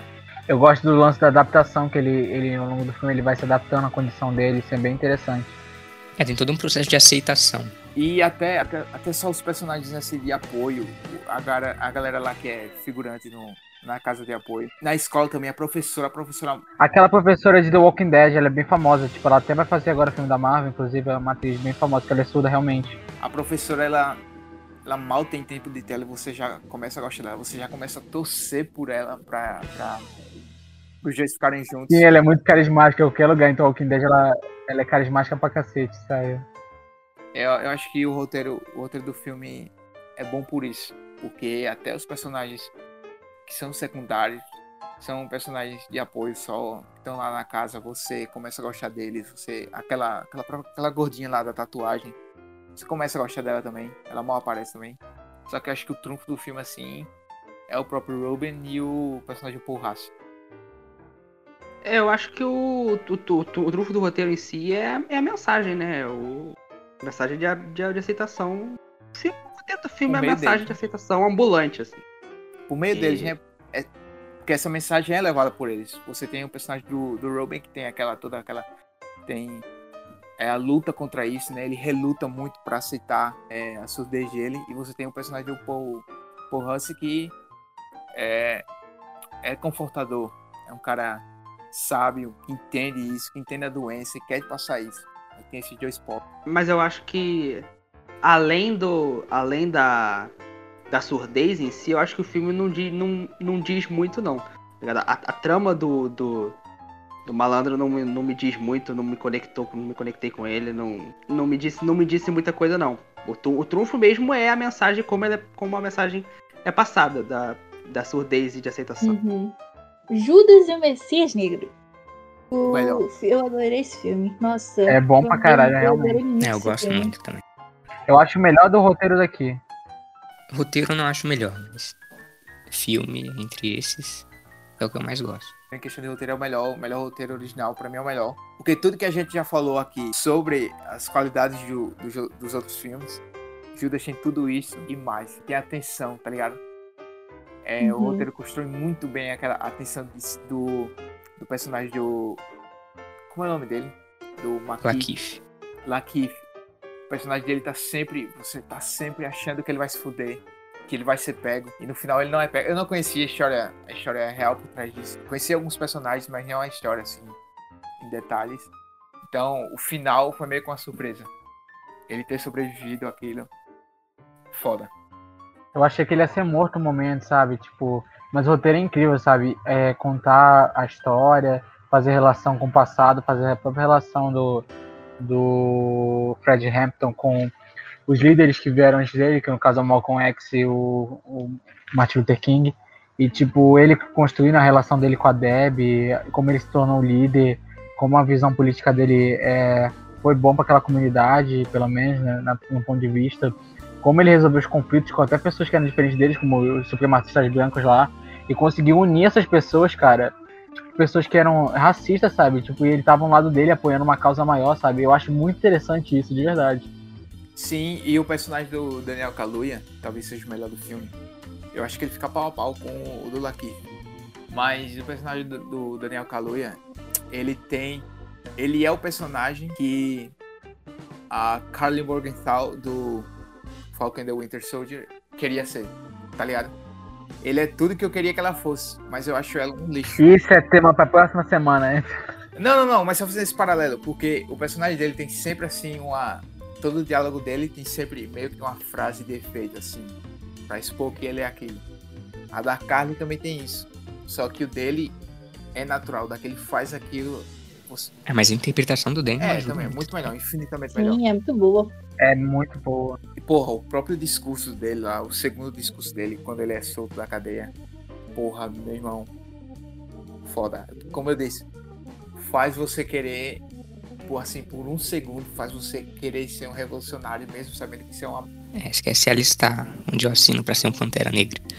É, falando de roteiro em si, eu acho que o roteiro ele é melhor quando ele trata. Na, na verdade, não. Na verdade, co- com, com as cenas do, do, do Caliph no, no Panteras Negras, tá ligado? É, Lakeith no. Eu sinto falta, na Panteras real. Negras. Ele nos Pantera Negra, eu sinto falta de interação entre ele e o Danny. Eu acho que tem pouca no filme. Ah, não, Acho mas poderia tipo ter assim, mais, desenvolver pra, mais. co- pra construir ele ele como esse como ele tá como ele tá cada vez mais se, se ligando àque- àquele aquele grupo mas ele ainda é um traidor e tal eu acho eu acho isso bom Eu gosto muito do personagem do Lakeith. Eu acho tão bom quanto o Daniel Kaluuya. Eu gosto também do final do filme, que o roteiro é muito bom. Toda, toda a cena da, do tiroteio dentro do apartamento, antes disso, que é o, o- a calma da tempestade, sabe? E depois no restaurante, que aquele restaurante várias vezes foi usado, aí depois o, o Lakeith se essa cena do todo. restaurante é bem boa É, muito, porque ele- o Lakeith tá se tremendo todo e o... eu não lembro o nome do, do agente agora. É, É, Roy. O Roy, cara, Roy Mitchell. Muito, cara, ele, e ele falando, não, mas você acabou, mas você não acabou realmente, você tem que trabalhar, porque eu não te falei que era seis anos, e ele se tremendo todo, sabe, achando que ele vai morrer ou que vão pegar ele, sabe, muito bom. Eu, que- eu queria que desenvolvesse um pouco mais o personagem do Roy. Não desenvolvesse, mas porque, tipo, tem um momento que dá pra ver que ele tá incomodado com o que o FBI tá fazendo ali, mas, tipo, não desenvolve muito. Depois ele só caga pra isso. Mas ele é racista também, lembra daquele lance lá do, aquele lance do, que o chefe dele pergunta, e se uma, a sua filha, Não, uma não, bebê não, agora daqui, Não é. 17 anos, sim, ele é racista, cara. Ele nem responde, ele não quer responder. Justamente porque ele acha muito errado. É, eu não senti que ele é racista também, mas, tipo, eu senti que mostrou isso, mostrou que ele se incomoda, mas parou aí, sabe? Eu acho que ele se incomoda porque ele não gosta, mas eu não acho que seja o contrário, que ele, ele não se incomoda e que ele fica. E se ele falasse alguma coisa nele. Mas porque, tipo, assim, ele, ele especifica, não, você tem certeza? E ele fica num conflito assim, mas eu acho que ele é, mas ele não é ao mesmo tempo, entendeu? Ele, ele tem esse lado preconceituoso, mas ele tá lutando contra Então, isso. tipo, na cena que eles estão conversando sobre o informante, que falam que matou o cara lá, que matou o informante e o FBI não liga, sabe? Ele tá incomodado ali, dá pra ver que ele não Sim. concorda com aquilo. E foi bom o Biel ter, ter tocado nesse tema é, sobre racismo ou não, porque tá aí uma coisa que eu acho que o, o- o roteiro de Judas em Chicago 7 é, eles são bem diferentes. Assim, não no tema principal, mas assim, em como o método que eles tratam isso. Tá ligado? É, Judas, ele, é, ele trata de racismo, só que ele também mostra como o método do- dos Panteras, os Crowns e todas as, as milícias de Chicago, elas lutavam contra o racismo, só que também usando muita violência. Como eu disse, quando o Daniel Kaluuya faz aquele discurso do caralho lá e você quer ser um revolucionário por um segundo, mas é como eu disse, é por esse, é só naquele momento, porque depois você vê a merda que é, como isso é errado, lutar assim. eu não sentia muito isso não pra ser sincero Não, você sabe que os, aqueles métodos são errados. Eu acho que o filme expõe isso e, e deixa isso claro. eu não sentia muito essa dualidade não cara tipo assim tem tem a questão do deles terem matado o informante lá que não era informante e tal mas eu acho que é só nesse momento Até no próprio discurso, o lance que ele fala de matar policiais e tal. Sim, é sacrifício por uma causa maior, por um- uma, uma, uma entidade maior que é o, o povo lá. Pô, mas aí é a, é a guerra, né, gente? Se, se- se os policiais estavam matando negro, é o. né? Então, mas eles mostram não é certo. sabe? Mas não é certo. Não, mas a gente não tá falando que tá certo também. Estão falando que os dois lados estão errados em, pontos diferentes. No próprio discurso, ele não fala, tipo, no discurso, ele não fala que a gente tem que matar policiais, ele fala que gosta. Ele precisa disso, ele não, ele não tem. Ele precisa fazer isso. Não, não passa pano pra isso. É um roteiro que ele não é, é totalmente parcial. Eu gostei, gostei muito disso. Ele não é totalmente parcial aos Panteras. Por mais que seja, por mais que assim a base dessa dessa luta seja uma, uma base legítima, ela não é. Os métodos são totalmente errados. E o filme deixa isso claro. Deixa pra você escolher aí se você quer ser ou não. Tá, é só pra pegar o gancho também, porque a história não se conectam, mas parece que tem aquela conexão. É o Sete de Chicago, que também temos o relato de Panteras Negras no filme. E tá como roteiro original e o filme é bom. É bom, é minha aposta, porque eu acho que vai levar. E eu quero saber, comentem. É o meu preferido. só pra conectar, o Chicago 7 eles tratam racismo, só que por mais que eles tratem menos essa questão assim explicitamente, eu acho que as cenas de Chicago 7 que são escritas pra deixar claro o racismo lá nas cortes americanas, principalmente nesse julgamento em si, elas são muito mais pesadas e pegam muito mais do que a de Judas and the Black Messiah. Eu acho que incomoda mais porque a gente já tá mais acostumado com o racismo de Judas, que tipo a polícia matando as pessoas, o próprio FBI. Aqui você tá vendo tipo um juiz que é alguém que deveria trazer justiça aqui. E você é muito mais revoltante você ver isso aí. é como o Amorim disse uma vez, é, que em Judas ele já já pressupõe que você já tem o conhecimento, tá ligado? Sobre isso, você já já tá ligado, já tá assim, você já tá por dentro do assunto, sabe? E é um assunto bem atual, e né? tal. Eu acho todas as cenas do tribunal muito bem escritas. Por isso que é meu roteiro preferido, porque consegue ser revoltante, empolgante, sabe? É, empolga muito, cara. O Aaron Sorkin é muito bom. Por mais por mais que as cenas assim dos advogados é a questão assim de ter uma cena de um advogado lá sendo fodão seja meio clichê, só que a Chicago 7 são muito bem escritos, os diálogos assim, o show deles, aquele Até o que a gente comentou aqui dos Panteras, de você escolher sua visão, aqui também tem essa, essa dualidade, esse conflito. Com o personagem do Sasha e do, é, e do Redmayne. Tem esse conflito que o Redmayne quer vencer, tipo, quer vencer esses problemas através da política, é, institucionalmente. E o, e o Sasha não acredita nisso, o personagem dele não acredita nisso. Acho que desenvolve também melhor que Judas esse conflito. E aí no final eles, eles se, se juntam, né? No final eles têm. Eles, eles percebem que eles são aliados, né? É legal. É, é, é legal essa cena. Como o filme constrói. Eu acho interessante simplesmente o lance da eles fazerem contraste, né? Judas e Chicago 7, porque, tipo, é a mesma época. Só que é bem interessante, é, ok, no Chicago tem o Fred, é, mas é um outro ator, e mais fala do assassinato dele. Só que tá Mas é acontecendo ao outro mesmo Fred. tempo. Eu sei, sim, mas tá acontecendo ao mesmo tempo. Só que em Judas não mostra o Bob, que é o cara lá da corte, tá amarrado. Mostra uma menção lá da- do desenho, mas não mostra. Ou seja, meio que faz uma conexão, não fazendo.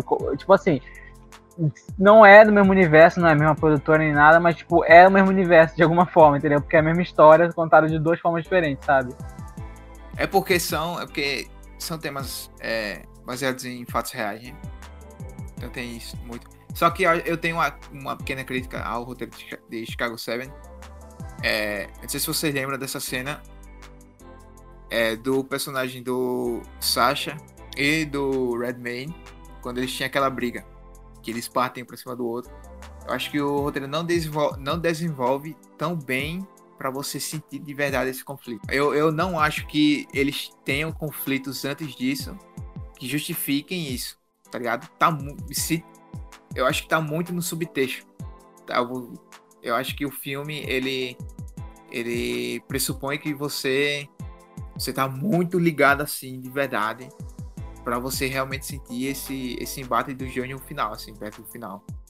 Mas eu acho que, assim, explicitamente, em primeiro plano, ele não desenvolve muito bem esse conflito pra chegar naquela explosão. Tem um embate, sim, cara, sobre o Ed Redman e o Sacha Baron Cohen. Eles têm um embate filosófico justamente por esse lance pacifista com, quanto um lance mais é, violento, assim, revolucionário.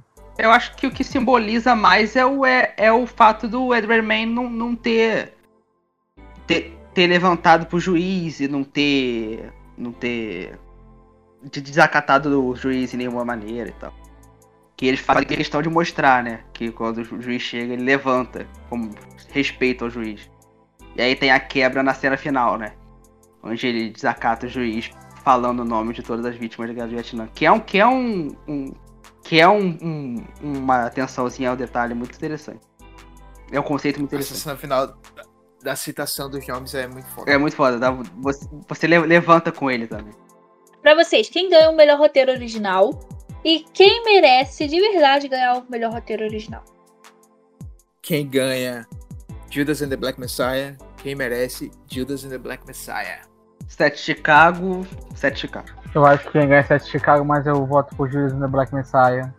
Eu acho que quem leva é Promise Young Goma, quem merece é o Sete de Chicago. Nossa, tu acha que vai por mais? Acho que sim. Não concordo, mas acho que vai. Eu acho que o Sete de Chicago ganha e quem merece talvez seja ele mesmo.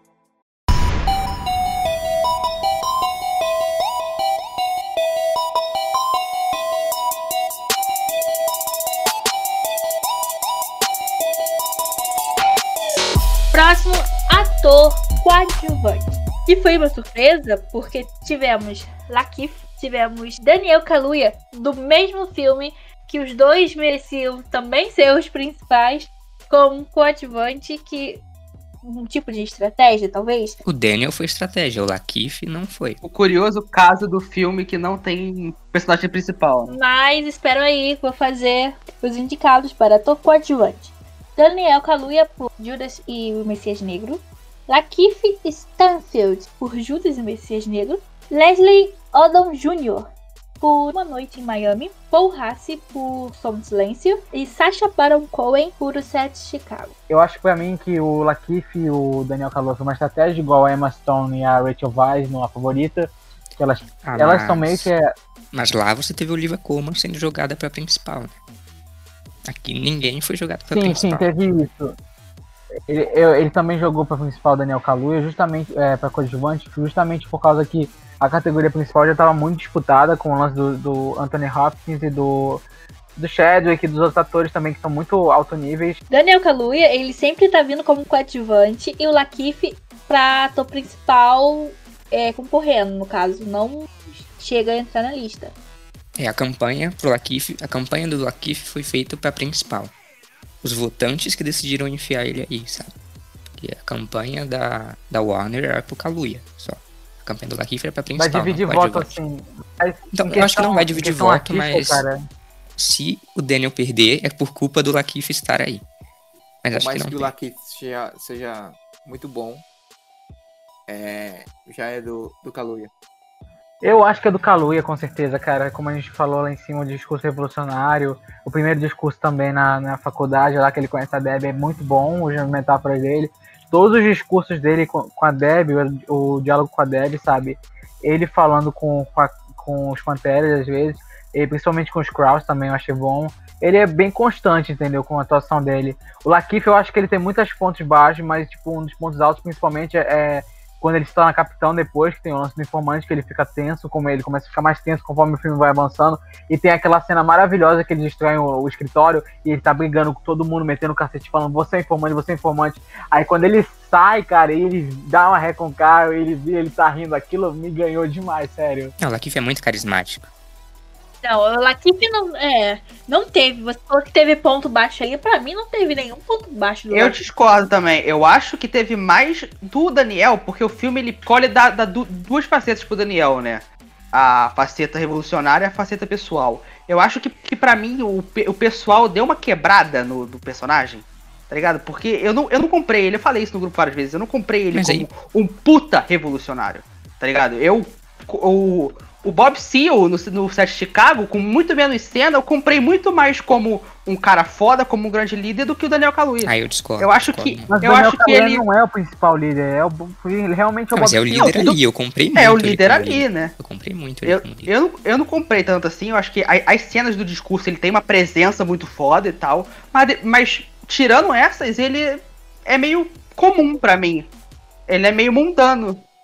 É presença de palco, Amorim. É presença de palco, entendeu? Ele tá criando um personagem pra ele. Eu acho que é isso, pelo menos. Porque você percebe que ele não é assim. Você percebe que ele é um poeta, que ele gosta de poesia, Então, como ele falou com a Deb, entendeu? Pra E mim, isso é um ele erro do filme. tá revolu- ligado? Não, eu não acho um erro. Eu acho um contraste, porque a questão revolucionária dele é um personagem, algo que é público, entendeu? E o privado é ele com a Deb, ele com os amigos dele lá e tudo mais, sabe? É ele se emocionando com a morte do, do James, do James, não qual é o nome do, do moleque lá?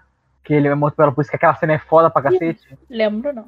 Enfim, ele, É, é, mas enfim. emocionando, sabe? Mas enfim, é, eu acho o, o, o Lakeith muito, muito melhor do que o, o, o Daniel no filme. Muito melhor, a atuação melhor, o, o, personagem tá melhor.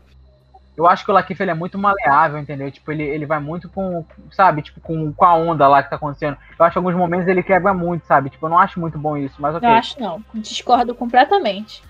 Eu acho ele. Ele muito carismático. Se vocês virem Atlanta, tipo, lá é comédia. E na primeira Não, ele cena é muito dele, eu já- carismático mesmo, mas. ele já virou um Mas- personagem preferido em Atlanta. E aqui na primeira cena eu também já gostei do personagem dele. São, tipo, dois personagens muito diferentes. Não, eu não concordo o que o Gael falou sobre ele ter. Ah, é, às vezes ele tá lá, mas. Não, não concordo. Acho que ele tá assim. O, o que, a proposta do personagem ser duas caras tá excelente. Ele consegue ser duas pessoas completamente. Mas ele consegue depois de um do- tempo, entendeu? Não, é Não, logo não. no início. Mas lógico, ele tá com medo. Como ele vai chegar assim, já vai. Ele tá com medo. Depois que ele pega o jeito de como ser um agente duplo, ele começa a fazer umas coisas que você fica. Nossa, nem parece. Eu, eu achei em um certo ponto que ele simplesmente cagou pro FBI e foi. E foi ele, ele pra- consegue expressar bem o próprio conflito pessoal que ele tá vivendo ali. Porque, tipo, ele Sim, começa só eu pela acho a pensar atuação, que ele né? tá Peraí, errado. peraí. Ele... Eu acho que vocês passaram um bom tempo aí confundindo o personagem com a atuação. Como personagem, eu acho o do Lakeith mais interessante do que o, o Daniel Kaluuya. Só Não, eu como acho a a- atuação do, do Alakif melhor. Eu também. Eu não acho, porra. não. Até Só que porque é mais a- complexo também, né? Só que Sim, é mais atuação- difícil. O Daniel tá fazendo um personagem só. Daquele Mas o Daniel jeito tem e acabou. picos de atuação muito maiores. Sim, sim. Sabe? O personagem do não exige tanto. Eu não acho que seja um, um personagem só, como eu tô te falando. Eu, no meu ponto de vista, ele tá sendo um personagem dentro do personagem. Como assim? O Daniel tá fazendo o personagem dele e o personagem dele. O Fred é aquele líder, mas ele é o poeta, ele é o cara sensível, ele é o cara que fica na prisão chorando porque ele tava perdendo gente, entendeu? Esse, esse que me conquistou no Daniel, sabe? Eu acho melhor que o Lakeith por causa dessas coisas. Eu admiro muito o Lakeith depois que ele se torna capitão, que ele se torna agente. Aquelas cenas fantásticas, cenas depois que ele briga com o Daniel. Todas essas cenas são incríveis, só que eu acho que o Daniel ele tem uma consistência maior. Eu acho que o, o Daniel, ele tem, ele tem um ápice. Os ápices dele são é, cobrem essa essa constância que o do Lakeith tem. Eu gostei mais do personagem do Lakeith, eu acho mais interessante, senti mais camadas, só que o do Daniel como atuação tá melhor pra mim. E eu faço aqui um é uma menção ao Paul Haas.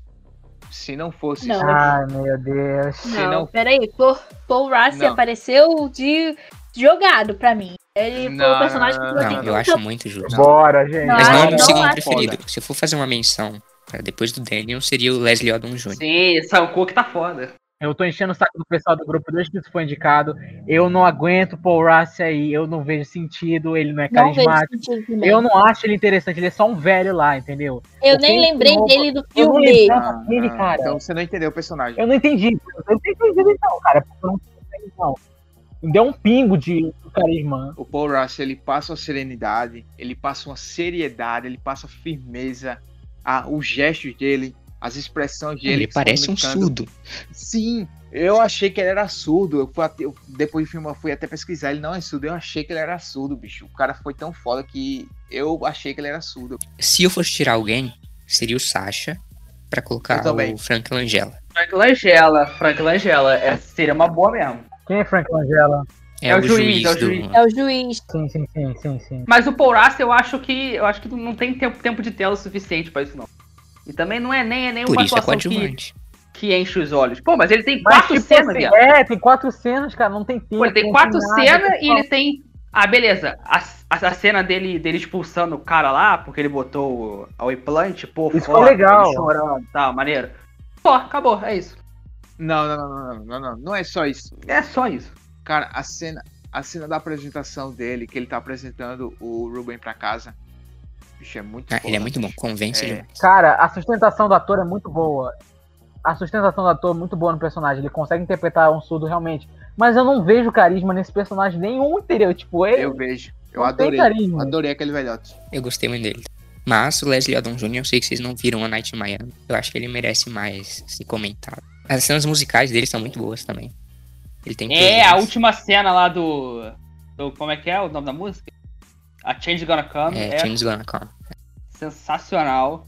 E eu achei o personagem que tem, que tem mais, mais verdade daqueles quatro. ali, Que mais consegue passar alguma coisa pra mim. E é o, é o, é o Odom. Acho que o que eu menos gosto ali é o Muhammad Ali. Talvez por causa do ator. Sim. É, É, é meio sem é, gracinha. é- é meio um bebê chorão, né? Vocês vocês têm noção do que, do que a Clara acabou de falar? Muhammad Ali. Fucking Muhammad Ali. É um bebê chorando. Mas tem que ver o filme, ô Bruno. É, se filme. você ver o filme, você entende. Ali ele era Cassius Clay ainda. que é- Ainda era novo. Pra não deixar de falar do Sacha Baron Cohen, é, eu achei. Eu não comprei tanto assim o personagem dele.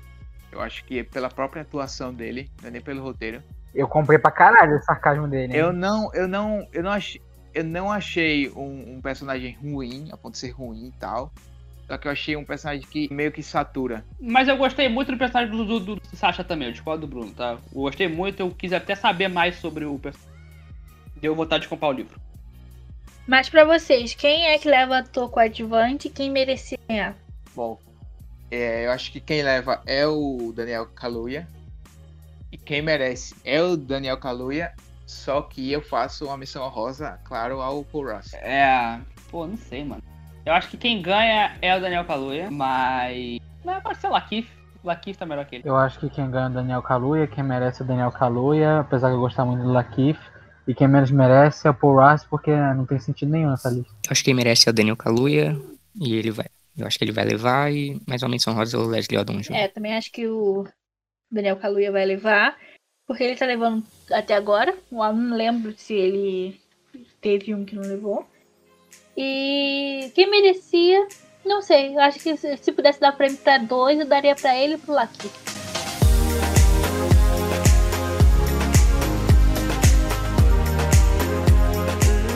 Atriz coadjuvante. As indicadas são Amanda Seyfried, Glenn Closer, Maria Bakalova, Olivia Colman e Yeon Yu Jung. Vamos começar com Glenn Closer, porque Glenn Closer não deveria. Hillbilly Eilish é um filme horrível. Me desculpe quem gostou, mas não é bom. Faltou a Jodie Foster. E a Glenn Close não tinha que estar aí. Eu concordo com o Jorge sobre a Jodie. Que ela tá. Ela merece muito mais. Se a gente assistiu o filme esses dias, que eu esqueci é o nome. The Mauritania. Isso. E esse filme, nossa, é um é filme bom. Ele merecia estar em alguma coisa desse do Oscar, porque não é um filme ruim. Ele foi simplesmente inovado. Acho que só atriz coadjuvante. Mesmo assim, a atriz coadjuvante já, pra mim já ganhava, porque ela tá muito boa realmente. Não ganharia, mas merece mais que Glenn Close pra mim. Olha, o filme é todo ruim e não ajuda a personagem. Ninguém é bom lá no filme, todos os personagens são ruins, não são desenvolvidos. Nenhum tema é bem desenvolvido. Discordo, E, discordo.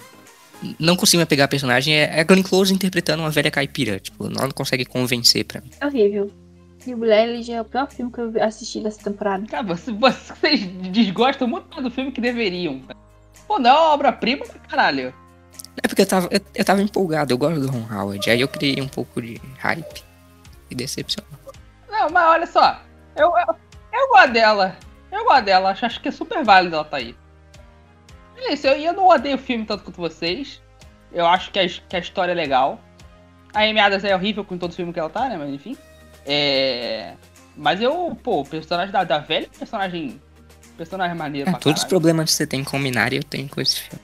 Eu vou falar uma parada que, assim, eu acho, falando dos nobados já, tipo, Ellen Burstyn era pra estar no lugar da Glenn Close, mesmo não vendo o filme, pelas críticas, né, obviamente, mas, tipo, cara, Ellen Burstyn tem 15 minutos de tela, em 15 minutos ela entrega mais do que, sei lá, muita atriz por ela, entrega mais, por exemplo, que a Amanda Seinfeld, bicho, em Monkey. Não, não entrega mais. Ela tem uma cena, que é o diálogo lá da. Ela entrega muito mais, cara. Não, não concordo. Não, sério, a Amanda Peraí, Seyfried, peraí. eu acho que assim, é um dos pontos fracos aqui. Não Porque, cara, concordo também, não. o que, que ela faz nesse filme? Nada, nada. Ela fica sentada bebendo.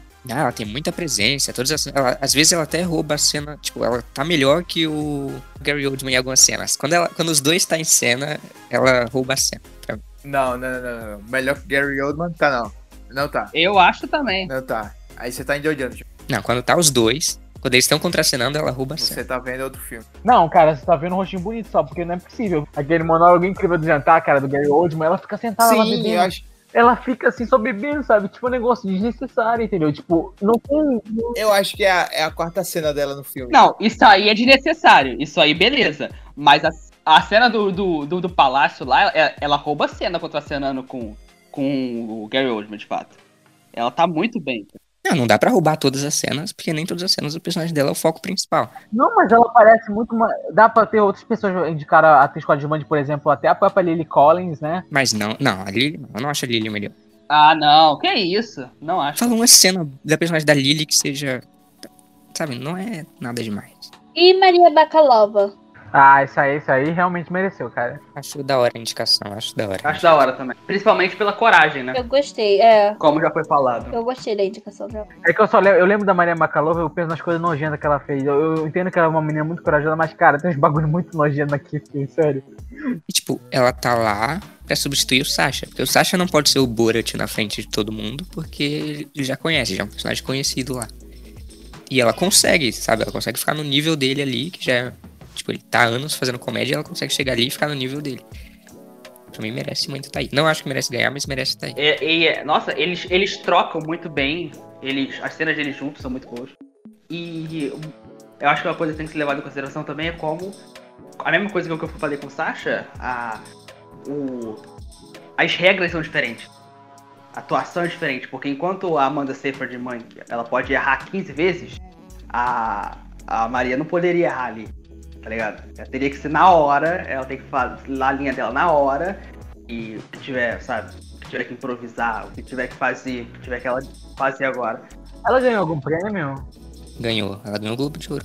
De melhor atriz. Não foi nem coadjuvante, ela ganhou de melhor atriz em comédia musical. Então, assim, é, é do caralho, tem que ser louvado, porque é, é um trabalho foda, assim. É bem capaz dela ganhar mesmo se a, a Yoo Jung-won não, né, flopar, sei lá. É, tá fora. Ah, eu não, eu não, eu não acredito que vão, que, que vão dar o Oscar pra ela, não. Não acho que ganhe, nem acho eu que queria merece, muito, mas não vão dar. Nenhuma tá melhor que a Olivia Colman. Eu também não acho. A Olivia como a minha preferida. O que o roteiro entrega pra ela, ela faz brilhantemente. É, exatamente. Ela faz muito bem mesmo, cara. A cena de show dela na cozinha, por exemplo, que ela quebra o- o- a caneca é muito bom, cara, de verdade. Ela sendo. Ela falando. Ela tentando segurar o choro quando ela tá conversando com a. Sim, cara, quando, quando ela, quando ela fica puta com o pai dela, só que ela não pode expressar isso. Ela fica só no olhar, assim, nas expressões dela, é muito foda. A atuação é boa, mas não tem nada que encha os meus olhos, não. A cena dela enforcando o pai dela, caralho. Assim, assim, não, não alucinação, né? Muito foda. Sim, aí tem a, a vovó. Bicho, a vovó, eu, acho a atriz, a, a Yoo Jung-yoon, muito boa. Assim, muito boa atuação, só que é, eu não gosto da personagem dela, mas não é culpa dela, né? Obviamente é culpa do roteiro. Porque eu não gosto, assim, da- das decisões que o roteiro dá pra ela, assim.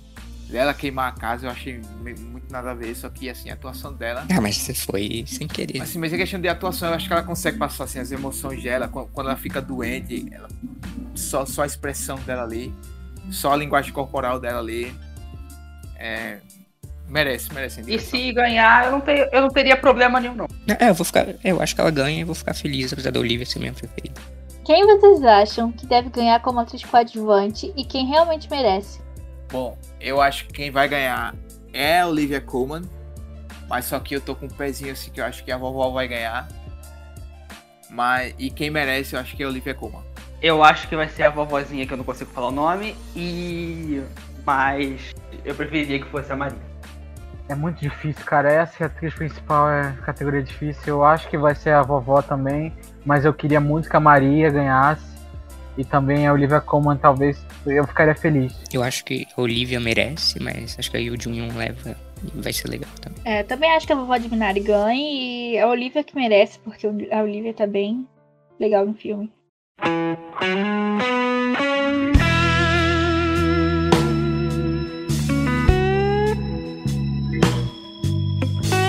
É, melhor ator.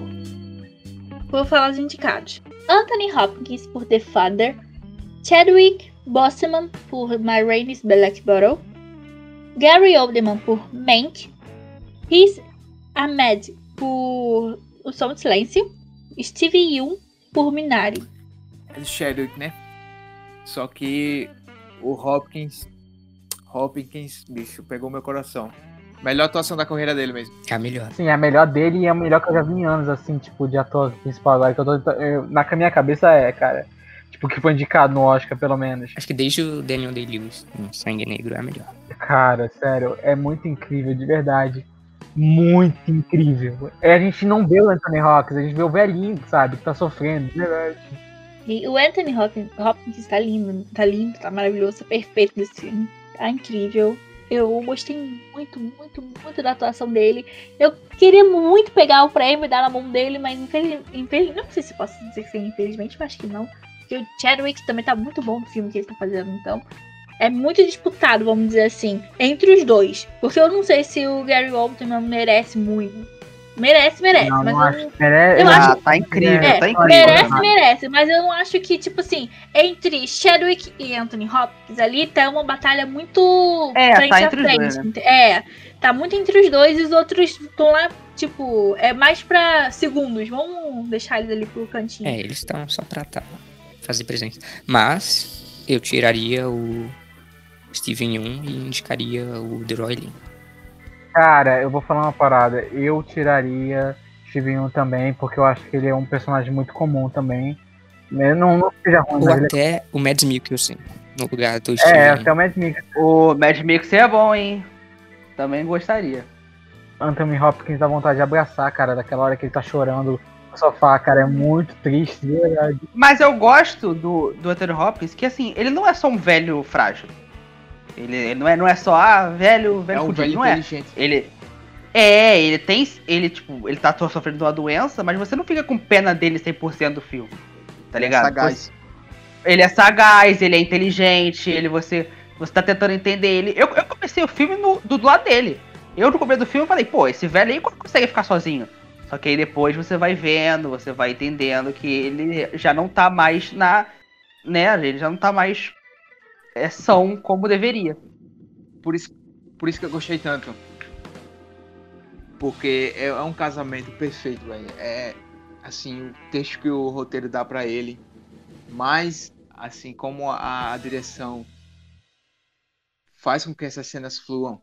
Tipo, é, o momento que ele explode é o momento certo, saca? E a É, explosão dele caralho. é foda. A explosão dele é foda. E tipo, quando ele tá. Quando ele. Essa, quando ele mostra que ele é sagaz, quando, quando chega lá a cuidadora, a nova cuidadora, que ele, ele acha que parece com a filha dele. Tipo, a sagacidade dele ali também é muito foda. E quando ele Uhum. chora no final, porra, Cara, esse é o melhor filme, tipo, desde Parasita, sinceramente. Sério, tipo, a gente já vai comentar, mas é muito bom, cara, muito bom. Sério, tipo, é, é- sério, é aquele meme, né? Eu tô apaixonado pelo elenco, mas sério, de verdade, é muito bom esse elenco. Os sério, próprios. tipo, Tem, tem, tem uns detalhes, tá ligado? Tipo, quando tem um plano, um, um plano assim, um close na cara dele. E tipo, ele coça o olho, esses detalhes assim, é muito natural. Ele velho. mexendo no relógio. Sim, impulso. é muito Eu queria que ele fosse Branco meu avô, sério. É- Ele é muito fofo nesses momentos quando ele tá frágil, entendeu? Tipo, mas ele é um velho, ele é inteligente, ele é sagaz, ele fica se questionando, é muito foda, sério, isso, essa, esse contraste entre. é, o humor dele, né? Que uma hora ele tá muito confuso com tudo que tá acontecendo, outra hora ele tá muito depressivo porque ele não tá. Ele tá com medo, entendeu? Que, e, e, tipo, ele- a gente não pode fazer nada, isso dá uma agonia, sabe? Porque a gente não pode fazer nada, a gente não pode ajudar ele. Fica nessa onda, tipo, cara, o que a gente vai fazer, sabe? E tem o Chadwick. O Chadwick, pra mim, ele vai ganhar, porque vai ser merecido se ele ganhar também. tá, os dois estão muito colados, assim, acho que no mesmo nível. Só que a diferença do personagem do Chadwick é que não tem esse casamento tão bom assim entre montagem, roteiro e direção. Só que a atuação do Chadwick, ela se sobrepõe, tá ligado? É, é um, é uma, é, o jeito que ele decorou o texto e passou. Eu, eu fiquei o tempo todo me perguntando, caralho, como, quantos takes esses caras fizeram? Quantas vezes ele teve que repetir aquilo? Ou se ele repetiu, porque. É, ele fala com muita naturalidade. Né? É, parece que foi tão perfeito que foi só um take. Ligou a câmera, posicionou a câmera, vai e fala. Ele falou e ele fala com energia, tá ligado? Ele suando, as expressões dele. O, o filme é do, é do Chadwick, né? A realidade é essa. O filme é dele. Da vaiola um pouco, né? Praticamente 100%, tá? Não, mas ele rouba muito mais a cena. É, ele é muito... Não, ela, ele rouba realmente. E, e dão mais atenção a, a ele. Essa é a verdade, tá ligado? A viola, ela não tem esses monólogos assim. Esse filme. Esse filme é pro, pro Chadwick ganhar o Oscar. Não, tem jeito, tá ligado? Vai ser a surpresa inacreditável se ele não ganhar, porque o filme é feito para isso. Sim, ele, também, ele, ele, tem muita passagem assim, pelo, espectro, ele, pelo espectro emocional. Tipo, ele é mas, mas o. Mas o malandrão tem mais, hein? Antônio Campos tem mais, hein? Sim, não, não, mas o. o... Mas o Chadwick também tem, porra. Ele, ele é engraçado. Ele tem cenas engraçadas. Ele tem as cenas puto. Ele tem as cenas de serenidade. Ele tem as cenas tocando também, que é, é muito crível. E tem as cenas chorando, as cenas com raiva, assim, com aflição, naqueles monólogos dele. Muito foda, amigo. Vai ser muito parecido. Sim, cara. Olha, ó, o Shadow que ele tem esse, esse, esse ponto falta no roteiro mesmo, mas, tipo, sério. Superiormente, tipo. É, a parte emocional do The Father é muito melhor do que é, Marines Blackbottom, justamente porque tem mais tempo de tela pro é, Anthony do que o Shadow. Não que o Shadow tenha pouco, mas sério, tipo, tem outras questões lá, tipo, entre eles como um grupo, sabe? E é muito bom, sério, tipo, tu vê esse contraste entre dois personagens, que os dois merecem, mas merecem de forma diferente, né? Eu acho. Eu acho que o Anthony tinha que ganhar até, até por ele. Por ele se integrar ao filme melhor, tá ligado? Chadwick é só o Chadwick ali no monólogo. O, o, o, o, o Anthony não, o Anthony tudo. Tudo meio que backup ele, tá ligado? Tipo, a, a direção, o roteiro, é do caralho, tá ligado? Tudo, tudo, tudo dá. Ele funciona melhor com o filme. Não, assim, é que o Hopkins ele tá tão foda que de 90 Oscars, 90 edições, ele ganharia umas 80. E ele, a melhor atuação da carreira dele caiu justo com uma que tá no nível dele, tá ligado? É, tirando esses dois, para não ser injusto, eu acho que o que chega mais próximo é o Riz Ahmed. Tipo, se não tivesse esses dois, eu daria o prêmio para ele. Eu daria pro Gary Oldman mesmo. Eu daria pro Riz Ahmed, o Ruben. Pra mim ele é o que chega mais próximo. Os outros estão um nível muito acima, mas ele convence demais todo o conflito. Do Ruben, ele convence na cena de surdez. Eu não sei, velho. Por mais que eu tenha gostado muito, muito, muito, muito mesmo de Son of Metal, eu acho que em questão de atuação, assim, por mais que ele também tenha foda, impecável, só que melhor que o Gary Oldman, acho que não. Gary Oldman pegou mais. Também não acho. Até porque o personagem do Gary Oldman é, é, é mais legal per se, né? E aí ajuda o Gary, Gary Oldman a fazer. Assim, o, o Riz Ahmed, ele convence muito bem, assim, a, assim, a, a perplexidade da, da surdez. Você percebe muito. Quando ele tá feliz, quando ele tá triste, quando ele tá de boa, quando ele aceita a, a surdez e consegue passar muito assim a emoção. Então acho que o problema, não o problema nessa lista, mas quem eu tiraria é o Steven Yeun mesmo. Eu colocaria o Deroy lindo. É, o Steven Yeun também. Se fosse o Mads Mikkelsen, eu não ficaria triste também. Mas ele tá bem também. Quem ganha melhor ator e quem realmente merecia ganhar o melhor ator? Esse aí é que bate no coração. Quem vai ganhar é o Chadwick. Quem merece é o Chadwick, mas quem também merece é o Hopkins tá, tá assim. Mas eu vou ficar muito feliz com o Chadwick. Quem vai ganhar é o Chadwick. Eu vou ficar feliz o Chadwick ganhar. Acho o puta personagem foda, tem monólogos fodas, mas se eu tivesse que escolher, eu daria pro Tony Hawk. Quem vai ganhar, eu acho que é o Chadwick. E eu acho que quem merece é o Anthony Hopkins, mas eu, o Chadwick vai ganhar também se, tipo, provavelmente, né? E aí, mas eu vou ficar um pouquinho, só um pouquinho decepcionado porque, cara, Anthony Hopkins tá bem demais, sério. Mas eu entendo os motivos do Chadwick. É, eu acho que o Chadwick leva é justo ele levar, vou ficar muito feliz, mas eu gosto mais da atuação do Anthony. É, pra mim, que leva, mas eu queria muito, muito, muito o Anthony Hopkins levando dessa vez, porque tá incrível, tá muito bom.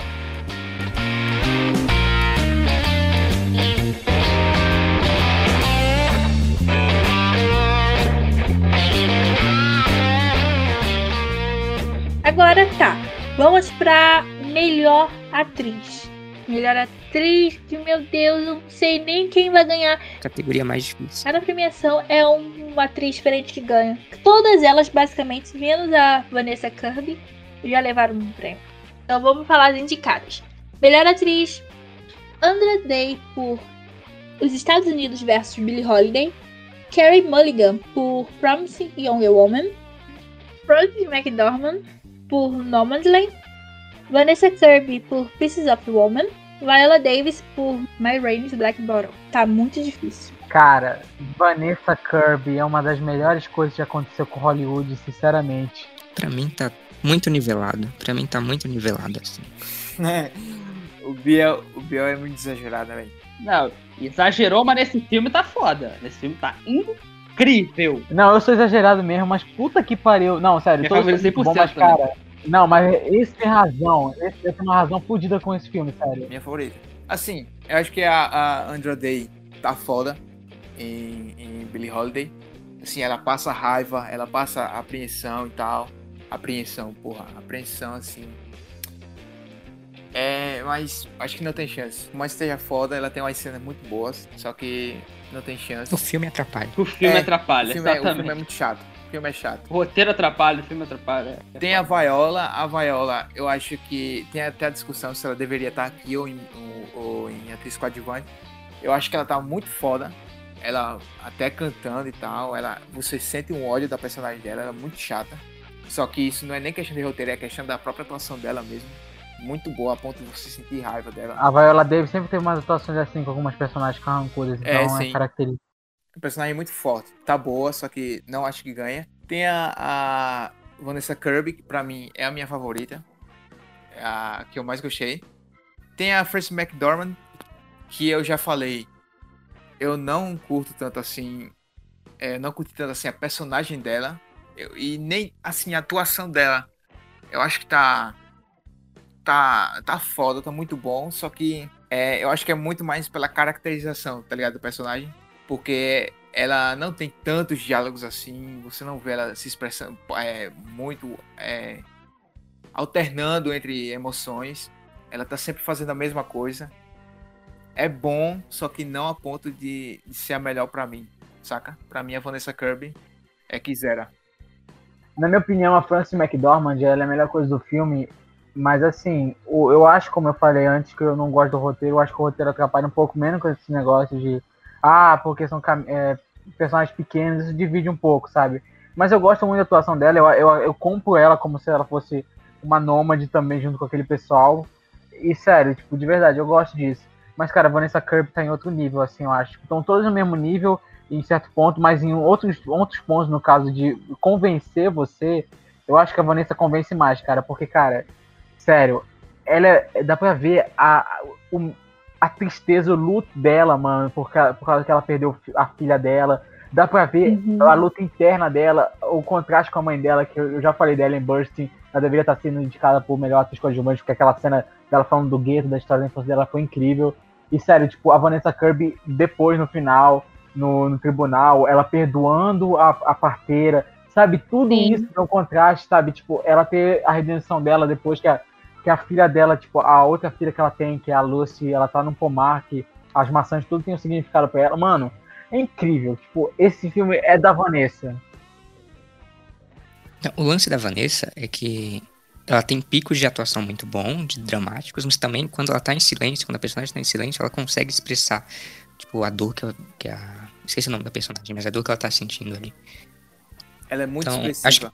Por isso a minha preferida, eu fico entre ela e a Frances, mas acho que esse, esse lance dela, em silêncio, conseguir ser melhor, é, faz ela ser, tá um pouco à frente pra mim. Eu acho que a Francis, ela funciona muito bem, analisando só o filme, só o nome dela em si, ele, ela funciona incrivelmente bem filme, tá ligado? É o personagem que ela tinha que fazer mesmo e funciona perfeitamente. Só que a Vanessa, ela, ela a atuação dela enche mais os olhos do que a da Francis, que é uma atuação bem mais sutil, ela é bem mais.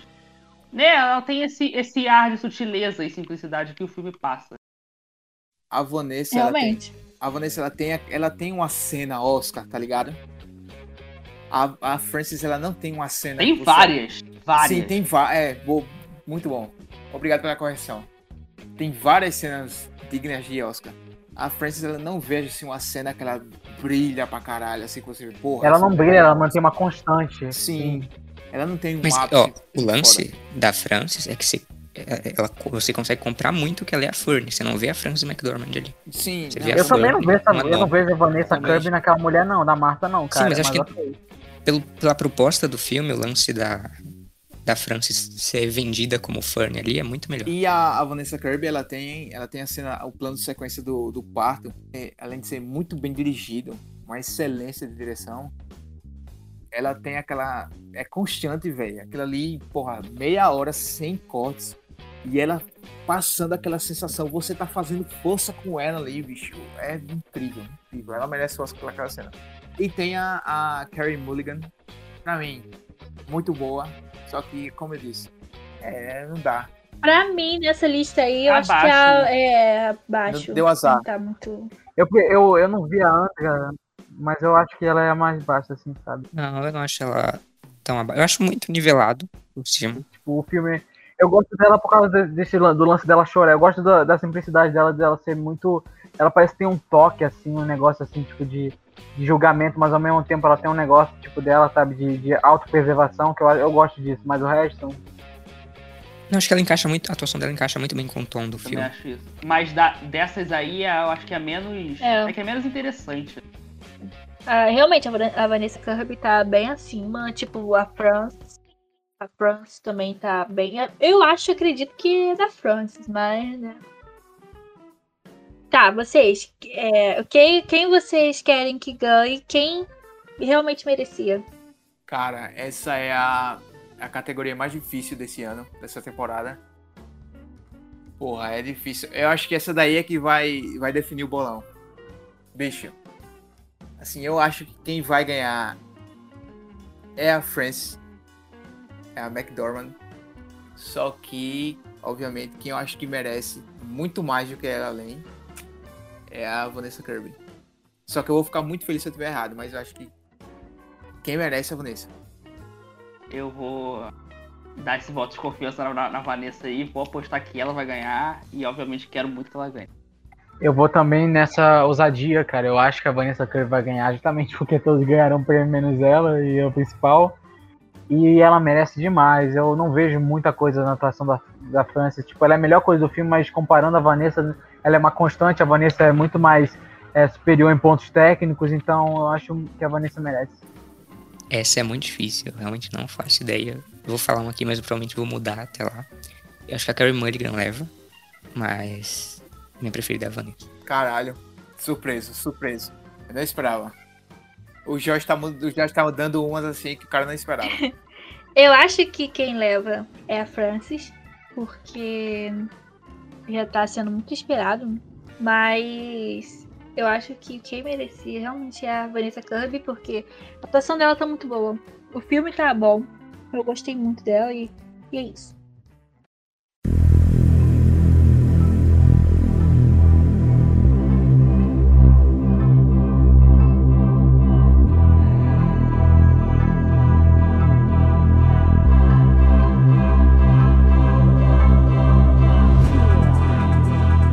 Agora vamos para a penúltima categoria: direção. Em direção temos Thomas Winterbeck por Druk, David Fincher por Mank, Lee Isaac Chung por Minari, Chloe Zhao por Nomadland e Emerald Fennell por Promise Young Woman. Essa aqui é uma das mais bem encaminhadas, eu acho. Tá, calma aí, eu vou, vou ser polêmico. Eu, eu tirava o Fincher daí. Eu tirava o Fincher daí, foda-se, é isso. Eu tirava Emerald Fennel, tem alguns nomes pra entrar. Eu gosto muito do Fincher, mas eu prefiro muito mais outras coisas do filme do que a direção dele. Eu acho, eu acho que aí talvez tenha a maior inovação desse, desse Oscar. Eu acho que foi o maior absurdo foi ter deixado o Cornel Mandruxo de fora, pra mim. Cara, tinha Concordo, que plenamente. tá, tinha que Plenamente. tá, tinha que estar. E eu acho que ele seria. E eu acho que ele batia de frente com a, com a Cloudzal pra ganhar. Aí não, Você aí não, mas. Pra mim a coisa tá Aí muito não. em cima de qualquer outra. A coisa, É, a coisa tá maior tá- mesmo, cara. eu acho. Pô, Ah, muita sei, coisa, eu muita gostei coisa. demais da direção do cara. Gostei Mas demais tinha que estar filme. indicado mesmo, porque tá do caralho. Eu não estaria nos meus cinco. Eu acho que quem poderia entrar é o Florian Zeller. Eu acho que ele merecia mais. Sim, eu acho que Sim, eu ia merece comentar isso agora. O Florian Zeller, ele merece mais como diretor, muito mais do que é, o David Fincher, por exemplo. Eu acho. Mas enfim. Ah, e Regina King também merecia mais do que a Emerald Fennel. Mas direção já tá encaminhado. Cloezal. Sabe quem eu tiraria? Eu tiraria o Lee Isaac de Minari. Óbvio, Colocaria. né? Motivos Colocaria- óbvios. Dá pra tirar mesmo. Dá pra tirar mesmo. Não, É, dá dá, pra pra tirar. assim. Não, dá pra tirar os méritos, de, os méritos de Minari, assim, direção não é o maior, assim. É mais fotografia e outras coisas Bom, assim. se fosse pra tirar, eu tiraria o Lee Isaac de Minari, colocaria o Cornel Mandruxo de Piece of a Woman e talvez eu tiraria a Emerald Fennel de Promising Young Woman e colocaria o Florian Zeller, The Father. Eu gosto da. Eu, eu gosto da, da Emerald Fennel. Eu gosto muito de como. E isso é mérito do di- diretor também, né? Como a, o, o, o jeito que o fi- filme é, é filmado, ele contrasta com o tema pesado do filme. Eu acho do caralho. Como eu já falei algumas vezes. E assim, é, eu acho que é justo demais o Thomas Winterberg tá aí. É uma direção muito segura, tá? É, é muito traço dele aquilo ali. É assim, é um traço dele e Drunk tem muito câmera, é, é uma linguagem muito foda, é muito câmera na mão, é muito close, muito close up. É, é- tem uma linguagem segura, tá ligado? É uma direção segura. E ele, e por mais que seja câmera na mão e tenha, tenha muitos cortes, principalmente assim, quando tá todos os amigos juntos, é, você não fica perdido. Ele consegue te situar bem, tá ligado? Com alguns planos. É uns planos que mostram os dois conversando, só que depois ele muda já pros outros dois que estão ao contrário. E a forma que ele retrata o álcool, ele consegue deixar uma, uma parada tentadora, sabe? O filme consegue te deixar com vontade de beber. Aí eu tiraria o Fincher, eu acho que assim, a direção não é o ponto forte do filme, eu acho que é mais a atuação do Gary Oldman, o design de produção, e eu acho que é uma direção muito segura do Fincher, né, a direção normal dele. Mas eu creio que eu colocaria justamente o, o, Flo, o Florenzi aí, por causa que a direção de The Father é excelente. Florian. Florian, quer dizer, o Florian Zeller, que é excelente direção de The Father. Demais, sério, é muito. Dá uma exploração do personagem, igual eu falei agora. Era um filme que tinha que, com um diretor, um diretor diferente, talvez ficasse muito bagunçado, ficasse confuso. Ele consegue, ele consegue casar muito bem a linguagem do teatro com a do cinema. Eu não tiraria o, o, o Fincher, eu acho que a direção é um dos pontos altos do, de Mank. Eu acho que ele merece também, é. É um dos pontos Acho que é a minha altos segunda preferida aí. porque tem, tem é, é um filme tá ligado, que tecnicamente é muito bom. né? É uma qualidade absurda. É, foda, muito foda. E ele consegue pegar a língua. É, o- é- o próprio filme é muito parecido com o Cidadão Kane. Ele consegue é, trazer aqueles alguns planos e tal, algumas sequências que são muito parecidas com a, a do filme. Assim, ele recria a identidade visual do Cidadão Kane muito Ele consegue fazer. E tem a Cloudzal, né? Que vai ganhar.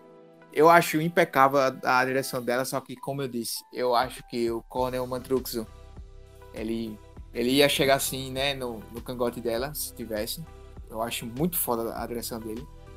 Mas a Cloudzal é isso, né? Uma, é uma direção sutil, tem planos muito lindos, muito lindo. É um, é um filme, o filme é, assim, visualmente é uma obra de arte. É, um, é um, um dos únicos filmes aí desses que eu, que eu classificaria como brilhante. Que eu vejo e falo, cara, essa, isso é brilhante. É essa sensação de você tá vendo um documentário, sabe? É muito bom. É muito bom, muito bom. Pô, mano, a cena da, da van, que a, que a velha tá falando que tá morrendo, é muito bem dirigida. A câmera na cara deles, delas, Uhum. né? Assim. Porra, é, é muito foda. E ela desesperada, depois falando, falando que ela tava com câncer, É. que se espalhou, e a falta É, de ar. tipo, essa câmera na cara pegando todos os detalhes da face dela, cara, é muito foda. É, tipo, emociona. Direção ele é muito bom da, da Cloizal. Então, pra vocês, quem ganha a direção, quem ganha na, a- o prêmio de direção e quem merecia? Bom, quem vai ganhar? Cloudzal. é, acho que é indiscutível. Dos que estão indicados é a melhor. E quem eu acho que merecia ganhar, a Close Out, só que eu faço uma menção honrosa a um esnobado, que é o Cornel Mandruxo. E eu acho que o Thomas Winterberg, eu gostei demais também da direção dele. É, Cloizal, Cloizal.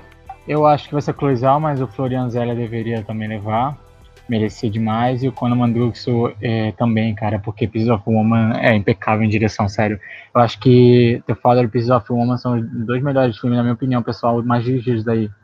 Coisa leva e merece demais. Eu acho que é a Cloizal e vai ganhar a Cloizal. E já tá bem encaminhado de direção.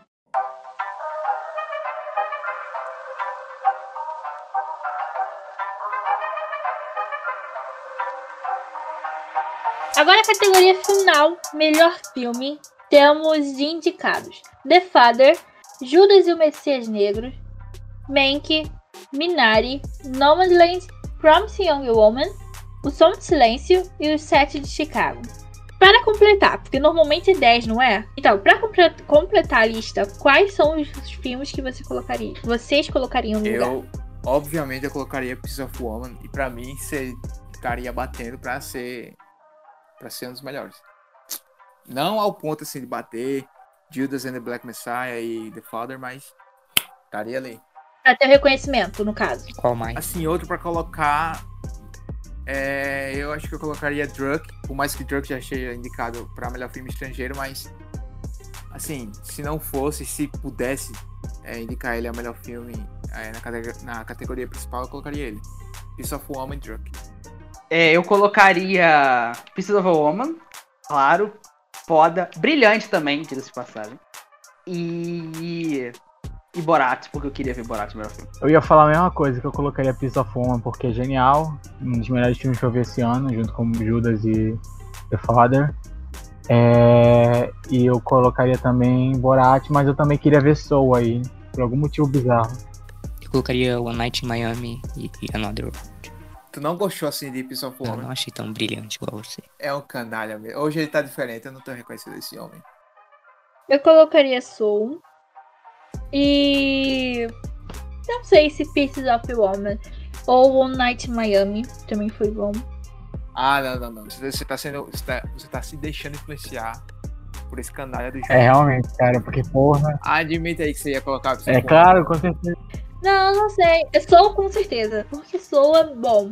Mesmo achando que Wolf Walkers é melhor, Ó, a contradição. não, não. Queria que o Wolf Walkers ganhasse animação Peraí. e que a Soul melhor. Peraí, é porque melhor filme, pra mim, assim, pra mim, melhor filme é uma junção é, entre, assim, perfeição técnica, assim, óbvio que não vai ser perfeito assim, mas perfeição técnica e a sua, o seu gosto, assim, a sua diversão durante o filme. Pra mim, o melhor filme desses aí é The Father. Foi o que mais casou, o que eu mais gostei. É o que eu mais gostei e eu acho que casa muito. Só que eu acho que quem vai ganhar é Nomadland, porque porque ele é impecável tecnicamente e também é muito bom como assim como filme assim assim para você sentir o peso do filme então é muito bom só que pra mim é The Father É o que eu mais gosto. com certeza. Não, The Father pra mim levaria tudo. Tudo que ele entrou, ele pra mim já entregava tudo pra ele. Eu realmente gostei. Foi o último filme que eu assisti da temporada de premiações. E.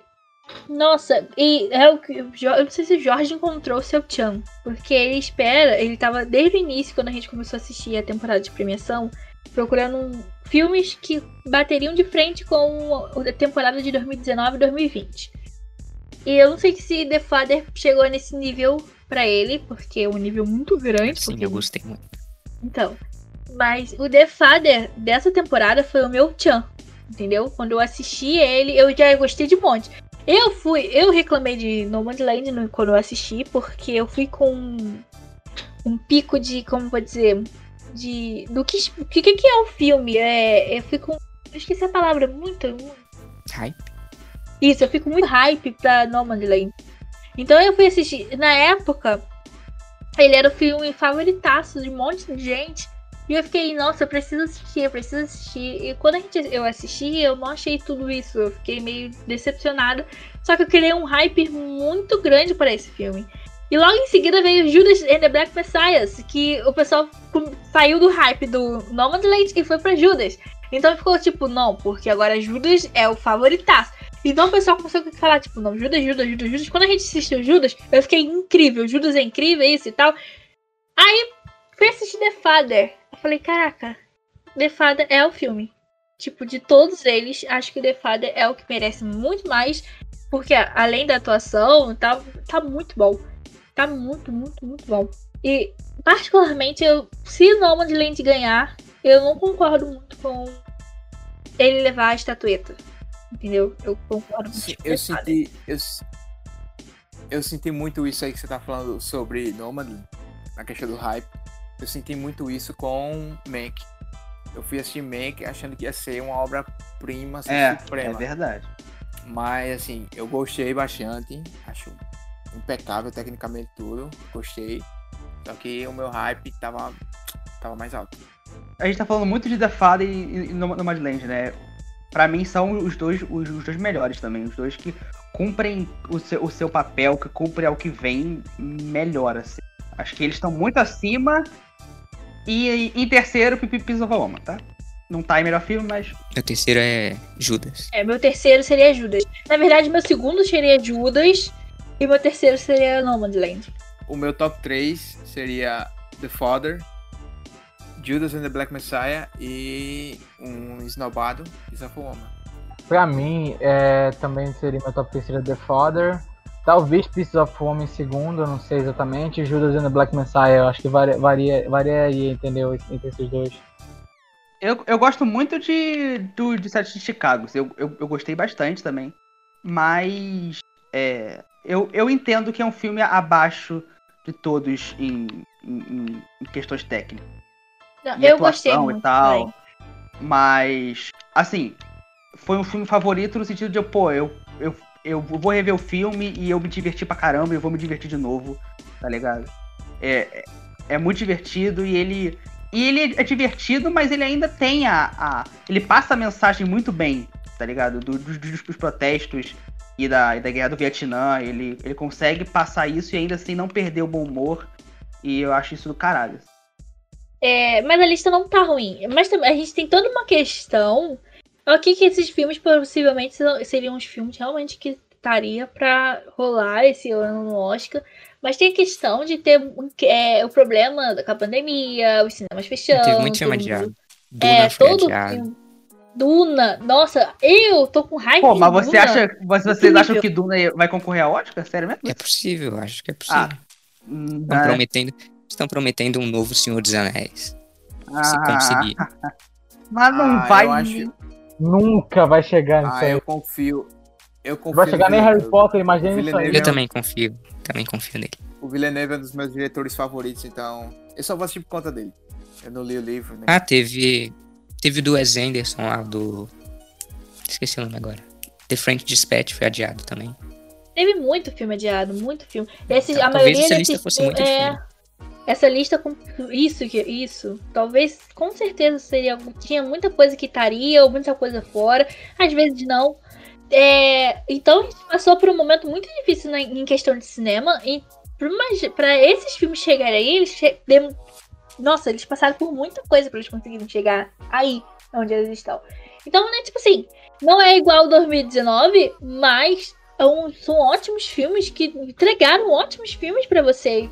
É, considerando o cenário, É. é um. Eu, eu já percebi outras paradas esse ano que é muito mais simples as fórmulas dos filmes, por exemplo, tá- tudo bem, sabe? Tipo, é, as fórmulas dos filmes são mais simples, são mais diretas, a gente pega mais um negócio, aquela história às vezes tá naquilo. O que mais foge disso é The Foda, que tem outras complexidades, mas tudo é tipo, é aquela história, a gente vai seguir uma linha reta, começo, meio e fim, vai ser isso, entendeu? E é- é- eu acho bom, entendeu? Porque é, tipo, ele pega coisas óbvias e, e diretas, entende? Porque depois de tudo que passou, acho que a gente quer uma coisa mais direta, não quer um negócio muito trabalhado, muito trabalhado, muito galhofas, muito, sabe? É, só quer aproveitar o filme e, e chorar, rir, enfim. E The Father só não foi bom nas premiações. Tipo, não foi mais. Não teve muito mais visibilidade. Porque a Sony Classics não deu visibilidade a ele em relação a marketing. Eles não fizeram marketing de The Father. É, Foi essas, muito essas premiações funcionam por, por lobby, né? A realidade é essa. Sim. E ela não teve tanto peso assim nas outras. Se você olhar algumas premiações que já passou, às vezes ela só foi indicada a uma, duas categorias máximo. Perdeu o filme nada- britânico pra Promising Young Woman. Isso é absurdo. Perdeu. Isso que eu queria. Eu queria. Eu, eu ia levantar essa bola pra tu reclamar. E é isso, vamos lá. É quem vai ganhar o melhor filme e quem realmente merece ganhar o melhor filme. Bom, pra mim, quem vai ganhar é Nomadland. Assim, acho que não tenho que falar. A academia é isso. Mas quem merece, obviamente, The Father. É, quem vai ganhar é Nomadland, quem merece é Nomadland. Porque The, The, The Father é muito foda, mas Nomadland, pô. Quem merece ga- ganhar é The Father, porque é uma obra de arte, mas eu acho que infelizmente vai ganhar o Badland. Eu não acho tão absurdo, eu acho que o roteiro peca muito, mesmo né? Mas enfim. Quem ganha é Nomadland, quem merece é Nomadland. Quem ganha é No Man's Land. E pra mim, quem merece é The Father, porque eu já disse, The Father é meu tchan e eu vou ficar com ele na, Muito bem. Nesse período de premiação, nesse ano de, 2000, de 2020 e 2021, ele foi o melhor filme.